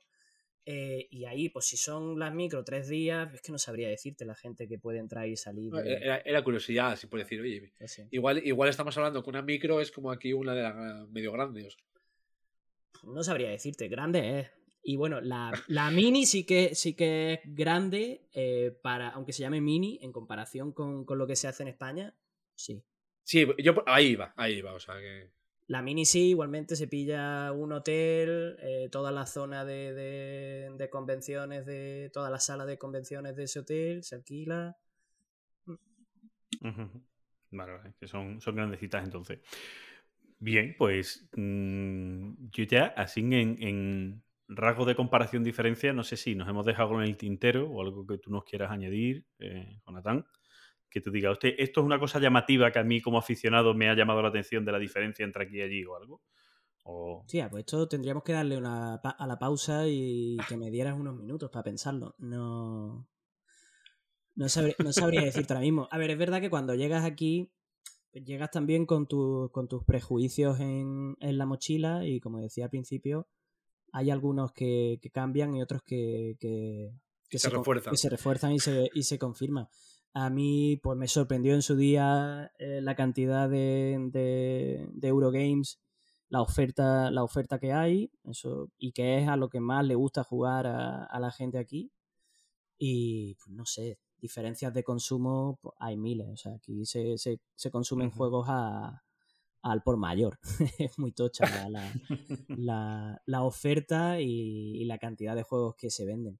Pero en realidad, volviendo al inicio de toda esta sección, pues no hay tantas diferencias. Al final es un mundillo que está lleno de gente que por lo general es apañada, que le gusta, o sea, ya hay mínimamente una tendencia a querer reunirse, compartir con, con otra gente, normalmente gente respetuosa. Sigue primando la- el valor social del juego de Sí, mesa, ¿no? Y mira, ese sí que es un prejuicio, ¿no? De, de- con eso podemos concluir e- esta parte. Sí que desde, desde España tenemos una idea de, mm, de la sociedad, de cómo se articula la sociedad estadounidense como algo muy, muy individualista, que la gente que busca su propio éxito, que no, que no muy Competitiva. y, y esa parte está. Pero al mismo tiempo hay una pulsión a nivel social muy importante de construir comunidad. Y es casi una obsesión. Mi comunidad, mi no sé qué. Eh, entonces, cuando, Sí. cuando a mí me dice la gente, oye, es que cuando yo vuelvo a España conozco a mis vecinos, sí, eso es así. El nivel de relación con los vecinos es una cosa. Pero aquí se, construye, se sabe o se intenta construir comunidad también de otra forma. Y es muy importante para, para los ciudadanos estadounidenses sentirse parte de esa comunidad y construirla con iniciativas privadas. Entonces, bueno, que po- eso puede responder un poco ¿no? al, al- al típico que, se, que también es posiblemente un estereotipo ¿no? de Estados Unidos, de que como ha sido un- una recogida de muchos tipos de inmigrantes de distintas zonas del mundo, ¿vale? Eh, como que no tienen una identidad propia, nunca han tenido esa identidad propia y el crear su identidad propia. ¿no? Exac- exactamente. O sea, aquí eh, hablamos de comunidad en un, en un sentido muy amplio, pero por la historia migrante tan importante a, a finales del, bueno, durante el siglo XIX, principios del XX, hay, no hay un sentimiento que ellos clasifiquen o identifiquen como nacionalista, pero sí que es verdad que las diferentes comunidades tienen una identidad que, que se defiende y que el hecho de defenderla no se percibe desde fuera como algo negativo, sino todo lo contrario. O sea, hay un respeto porque las comunidades eh, se construyan, se defiendan y tengan, y tengan su espacio. Sí, es una visión más etnográfica que nacionalista, ¿no? Por Sí, entendernos, sí, ¿no? Sí. Sí, creo que con eso has dado la clave. Vale, vale. Pues oye, eh, yo no sé si hemos cumplido tus expectativas porque nos falta hora y media para hacer las cuatro horas, pero Bueno, Es que no- yo, yo he llegado, que- he llegado al, al trending topic, no sé lo que habéis hablado vosotros antes. Claro, claro, que tenemos las menciones de antes. sí, bueno, a lo mejor 20 minutos más, sí, podemos estar las tres horas perfectamente, Sí, pero, sí, las las pero bueno. tenemos. Era mi objetivo. Sí, sí, o sea que hago, marco otro check. El pepetero, las tres horas. quiero- Pero las tres horas de colección lúdica tampoco es. No, hombre, es que si no me hubiera sentido. mismo ya ha hablado del Me claim. hubiera sentido ofendido si no hubiéramos llegado a las tres horas. Como esto que pasa aquí. Esto que polla es. Más, eh, hay un check que no has podido hacer, ¿vale? También te lo digo. Yo he nombrado el Puerto Rico y Gizmo no le ha metido caña. Oh, cierto. Ese te va sin hacerlo, ¿vale? No, Hablé antes yo- de, de los colonos del Puerto Rico y Gizmo no le ha metido caña. Así que ese te lo lleva sin tachar. Ya Gixmo ha como lexicalizado ese, mm, Claro, esa bilis. Ya Es- no, le, no le aporta. me, me focalizo en, en, en objetivos grandes. El, el TTA, el claim, el TEN. Madre mía, el TEN, otro. El Airline también le podía dar, también ya puesto. Lo que pasa es que el Airline es guapo, mira. Mira. o sea, Como son cuadros del sí, pero Hermitage. no. Sí, pero no. Venga, Es que, es que son poco, cuadros del Hermitage. dale un poco de margen a Gixmo y llegamos a las cuatro horas. Venga. Vale. Suelte un poquito de bilis. No, eh, eh, si nos ponemos, si empiezo a soltar yo Billis y Fran monólogos, a las 5 y a las 6 llegamos, ¿eh? Mira, voy, voy a aprovechar que no lo dije antes, menciones y réplica, ¿vale? Y hablando de Billis. Otro eh, rewind. em, sí, otro rewind ahí bueno. En, en el episodio anterior eh, eh, cargué contra todos aquellos que me metieron caña con el tema, con el tema de, mm, de que mm, elegí juegos de joyas en el fango Sí. que estaban eh, menos del 500 de la, de la BGG. Yo dije que el- Sí, la sí. lista de la GG me la sudaba, que, que ellos no, no comprendían el concepto, etcétera, etcétera. Entonces, y nadie ha dicho ni mu. O sea, nadie, nadie me, ha reclam- me, me- me- me ha respondido. Ahí no nada. llegaron a ese punto. Empezaron de, uh, aquí viene un monólogo de Frank, quitamos el episodio ya. Adelante. Venga, pues llegamos a las cuatro horas. Si quieres abrimos ese... mel- Yo, No, es Yo- porque yo que- ya, Fran, te vemos como el abuelo cebolleta que simplemente se pone delante de una obra y dice, esto antes era campo, es que hay que ver. No, pero ese es más guismo que yo, ¿eh? Pero, También ese, ese pero bueno, Sí. al final los que duermen en el mismo colchón... sí, sí. yo, yo solo te voy a decir que la primera mención es tuya de este, de este episodio. cierto. Mía, mía. O sea, bueno, pues Tuya, tuya. Claro, ahora me vaya a hacer que escuche el... Hombre, Mierda. digo yo, no vaya a Mierda, ser. que no- escuchar en el que yo participo. ¿no? Pero No vaya a ser que perdamos una escucha por llevar a un invitado. os, refer- os refería al, party de- al comentario sobre los parties y eso. No, no, a- sobre el monólogo de Frank. Ah, vale, vale. Hombre, es que el monólogo de, el monólogo de Fran, pues ya está, se le deja. Si él no entiende que fango implica que nadie se quiere sumergir ahí y que está oculto, pues ya está. Si él, cree, si él cree que el Can't Stop, que es uno de los juegos más jugados de la BGG, es una joya, pues déjalo, que él es feliz. Mira qué carita, mira qué carita que se le pone pensando que eso es una joya en el fango. Pues ya está. Le queremos igual. Eh, Ya está, y todos contentos. Si es que también tenemos que llevarnos bien. Si es que esto de buscar la polémica todos los días, pues a menos que sea el, el, el CEO, pues lo voy a decir. A menos que sea el CEO de. A menos que sea el feo de. Pues yo estoy de buscando hielo. la paguita, pero, pero yo estoy intentando a ver si me dan la paguita, me dan la, la pensión completa paguita, pero ni con esa, ¿eh? Ni diciendo que esto es una joya en el fango, ni con esa. Te falta poco. Ah. Te falta poco. A ver, ya sabes que los andaluces tenéis la fama de vivir de las subvenciones, pero los que sabemos hacerlo somos los asturianos. Qué bandido. Qué bandido. No, pero Fran está cerca. Fran está. Le faltan un par de puntos. Lo que pasa es que ahora el tema de las minusvalías se ha puesto más, más complicado. No, no, Dímelo, están siendo dímelo, más. que todavía no me han respondido. siendo Ya, ya fuera de cachoteo, que presenté los papeles, y esto es real, presenté los papeles por mi, por mi enfermedad crónica y ni me han respondido todavía. O sea, dos años y medio después. O sea, que ya te, ya te puedes imaginar si eso va lento. Yo de todas maneras tengo claro que como ya en España no nos vamos a poder jubilar, ¿vale? Que yo, eh, sé, dentro de 10 años, pues iré al trabajo todos los días meado y cagado, oliendo mal, ¿vale? Y como, como que si fuera algo normal, hasta que me echen para casa. Lo tengo claro. Buena Sí. yo, te- yo- yo- Sí. yo tengo que mirar cómo está mi plan de pensiones cuando llegue. Pues yo no tengo que mirarlo porque no tengo. Yo me, lo, yo me lo paga la empresa. O sea, no, no es que sea yo que. Me cago en la Jonathan bastante tiene con, con saber si se va a quedar dentro de seis meses allí, ¿no? Como para pensar en el plan de pensiones, ¿no? Pues sí, oye, eso pues sí que puede ser un Tú avisa que si vuelves, si vuelves y hablamos de Holland Spile, ¿eh? Aquí aprovechamos todo. Que el avión no pasa por aduanas, ¿no? Hombre. El, el equipaje no pasa por aduanas. Eh, Claro, claro. Mira, yo cada vez que miro la cantidad de juegos que tengo aquí, y menos más que el mercado de segunda mano funciona bien, y si me tengo que volver, me podré deshacer de una buena cantidad. Pero es algo que ahora mismo, ya hablando en serio, sí que me tiene, me, me genera bastante ansiedad. porque no tenemos ni... ¿Qué- qué- Dime. ¿Cómo lo hizo Gonzalo? No, pues, Por, por- por ya hablar también de otro compañero de por- podcast. bueno, primero, Gonzalo eh, tiene bastantes menos juegos y se ha mudado dentro del país, entonces, pues, Claro, mira, Eh. Pinback. Mira, Dani, a Pinback. Fácil. sí. Bueno, Bueno, también. y de hecho, Es- en fin, que el que, que se pudo, lo le echamos una mano con vendiendo cosas, Sí, con pero la se mudanza, mudó, pero se mudó Se ha mudado dentro del país, pero se ha mudado a, a la, a- a la otra costa, ¿no? Si no recuerdo Sí, mal, ¿no? Del centro, de- del pleno centro al, a Boston, sí, sí. Pero claro, que yo no tendría ningún problema. claro, yo me pero compro un puede- camión si hace falta, para meter los Claro, juegos. eso es. Puede contratar un camión. El- claro, el problema es cuando te vas fuera, ¿no? Cuando ya dices tú, te, te- te vuelves a España o algo por el estilo, ¿no? toca- Ya tiene Yo tengo que hacer otra ¿no? pregunta. Una mudanza transatlántica, no me la quiero. No, dime. El tema de los trasteros que se ve en la tele, que, que, que de vez en cuando me quedo enganchado viéndolo.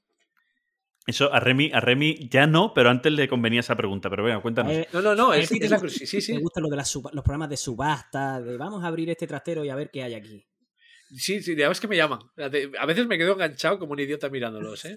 No, es muy, es muy, es muy habitual, sí, sí. Sobre todo para temas de mudanza. Por ejemplo, un, un compañero de trabajo eh, se ha ido a España para hacer parte de su investigación y va a estar un buen tiempo y pues lo que ha hecho es meter todo en un, en un trastero. Así que Ujú. vete tú a saber Claro, si tendremos que recurrir o al trastero de Gonzalo para dejarle allí unos cuantos o, o a un trastero que alquilemos. No sé cómo lo vamos a hacer, la verdad. Claro, y, luego por X cosas que no vuelva, por cualquier tema legal, ese trastero queda. Exacto, sí. Ya se salda. Oye, ot- otra pregunta, ya hablando, ya sa- saliéndonos fuera del tema, del tema lúdico, ya que habéis hablado de los trasteros y los programas de trasteros. Eh, ¿Allí en Estados Unidos se hacen documentales no guionizados? Pre- pregunta. No, se hacen, fa- se Son hacen medio documentales realities. Se hacen falsos documentales, pero no, no, no. Hostia, es bestial, ¿eh? Es, es- es criminal. Allí parece que está todo. O sea, eso de vamos a grabar cómo reacciona alguien está todo guionizado hasta un punto. Además que se nota a leguas, ¿sabes? Como. Totalmente, sí, sí. Y bueno, y la, la última pregunta. em, cuando te compres una casa, ¿vas a contratar a los dos hermanos gemelos para que te, la, Mira, te busquen la casa y te la. Eso, pero, no, iba a decir, eso no es por Canadá, pero por Canadá son nosotros. ojalá, o- ojalá que, me, que el asunto se resuelva bien y me den el futuro para comprarme una casa y contratar a esos para hacer la mudanza. Que yo, yo- ya, le- ya, ya leí, por- ya leí por ahí que también está guionizado, ¿eh? O sea. Sí, bueno, eso también sí, está súper guionizado, vamos, se, se nota a leguas. Em, o sea, sería ilógico que en, todo, en todos, más tienen, tienen como, como, como los procedimentales, ¿no? Que tienen su momento y Sí, tiene sí, que haber sí. el momento de, hostia, no salimos del presupuesto. Hostia, ¿qué hacemos ahora? El ¿A conflicto. qué El renunciamos? conflicto. ¿no? Sí, El sí. de- oh, El oh, conflicto. oh. Luego el conflicto entre, entre que además, bueno, ahí, ahí normalmente son muy, muy mm, em, heteropatriarcales de la pareja hombre-mujer, además, en, en estos programas, pues allí en Estados, en Estados Unidos mm, todavía, pues bueno, todavía, o sea, en ese aspecto, aunque nos avanzáis mucho en el juego de mesa, todavía hay ciertas cosas en las que van un poco más antiguos, más retrasados que aquí, ¿no? Eso es una realidad. la- la- la fama de la doble moral. Sí, sí. Y eh, lo, a mí lo que me resulta curioso sobre todos esos programas es el concepto de es que tengo una casa de 250 metros cuadrados y se nos queda chica porque ahora vamos a ser tres. Qué hijo de puta, Puta tío. madre. que- No, no. Es que esas cosas, puta esas madre. cosas gringas que no puedo, es que no puedo. Yo- yo- No, es que yo- vamos, yo a tener un vamos a tener un bebé, vamos a tirar este tabique para que tenga una habitación de 100 metros cuadrados, que es donde... Me cago, de verdad. eh. No, sí, lo del tamaño, lo del tamaño de las casas... eh, Pero yo, tam- yo- tam- yo de, por, por terminar lo de las casas, yo tengo dos cositas ahí, que es el, el de yo trabajo tocando, tocando la flauta en la esquina en los días impares. Eh, y yo eh, me dedico a inseminar serpientes cuando ellas vienen a la, a la clínica, pero solo los sábados. Eh, tenemos un millón para gastar. No me jodas. ¿Cómo? Sí, pues, o sea, Y eso decir, primero el decir, tengo 250 metros cuadrados y se me queda chico. ¿no? Y luego eso, decir, eh, o sea, no, yo es que soy rockero, tengo mi banda eh, de, de rock, que no, no la conoce nadie, pero, pero eso, pero tengo un millón de dólares para, para la reforma, ¿eh? Esto, No, y Fran, lo- y esto de- sí que es chapotear en el fango. Esto es lo que le gusta a Gizmo. Irse al fango de esos programas de- donde está ahí la caspa, el salseo gordo, la gente bizarra, extraña. Eso es lo que le gusta. No, no, porque luego el otro caso es el de eh, somos el ma- matrimonio, tenemos siete hijos y vivimos en una casa con tres habitaciones. Bueno, tenemos dos opciones. Te hemos arreglado la casa con las mismas habitaciones y te ofrecemos o te quedas con esta o te vas a esta otra que tiene una habitación para cada uno, un salón de 200... Ahí es que es la casa de toda la vida. Que mis hijos se han criado aquí. No me jodas, que vivís hacinaos. a ver, o sea, yo tengo un cariño a las cosas, pero también me gusta vivir. Pues mira, si algo he aprendido durante todos estos años es que Estados Unidos es un país tan vasto, es tan diverso, que, que se convierte toda, toda esa idea del, del sur, del gótico sureño, se apodera de todo. O sea, es un país que también tiene una parte como de realismo mágico en el que las cosas más extrañas, las cosas que desafían el sentido común, pueden pasar. Bueno, pues em, yo no sé si te has quitado la espinita o no, Jonathan, eso de grabar un episodio tranquilo, así diciendo lo que te da la gana y demás. Sí, y porque ya estoy seguro de que hemos pasado, hemos superado las tres horas mm, sí, bastante. sí, sí. Tres horas casi las llevamos nosotros, así que súmale luego la otra sección. ¿Y le vayas a agregar algo por el final? Por... No, no, nos No. despedimos ya juntos y ya está. Sí, Eh, sí. Nada, No te vamos a echar para despedir el programa, no nos parece bonito.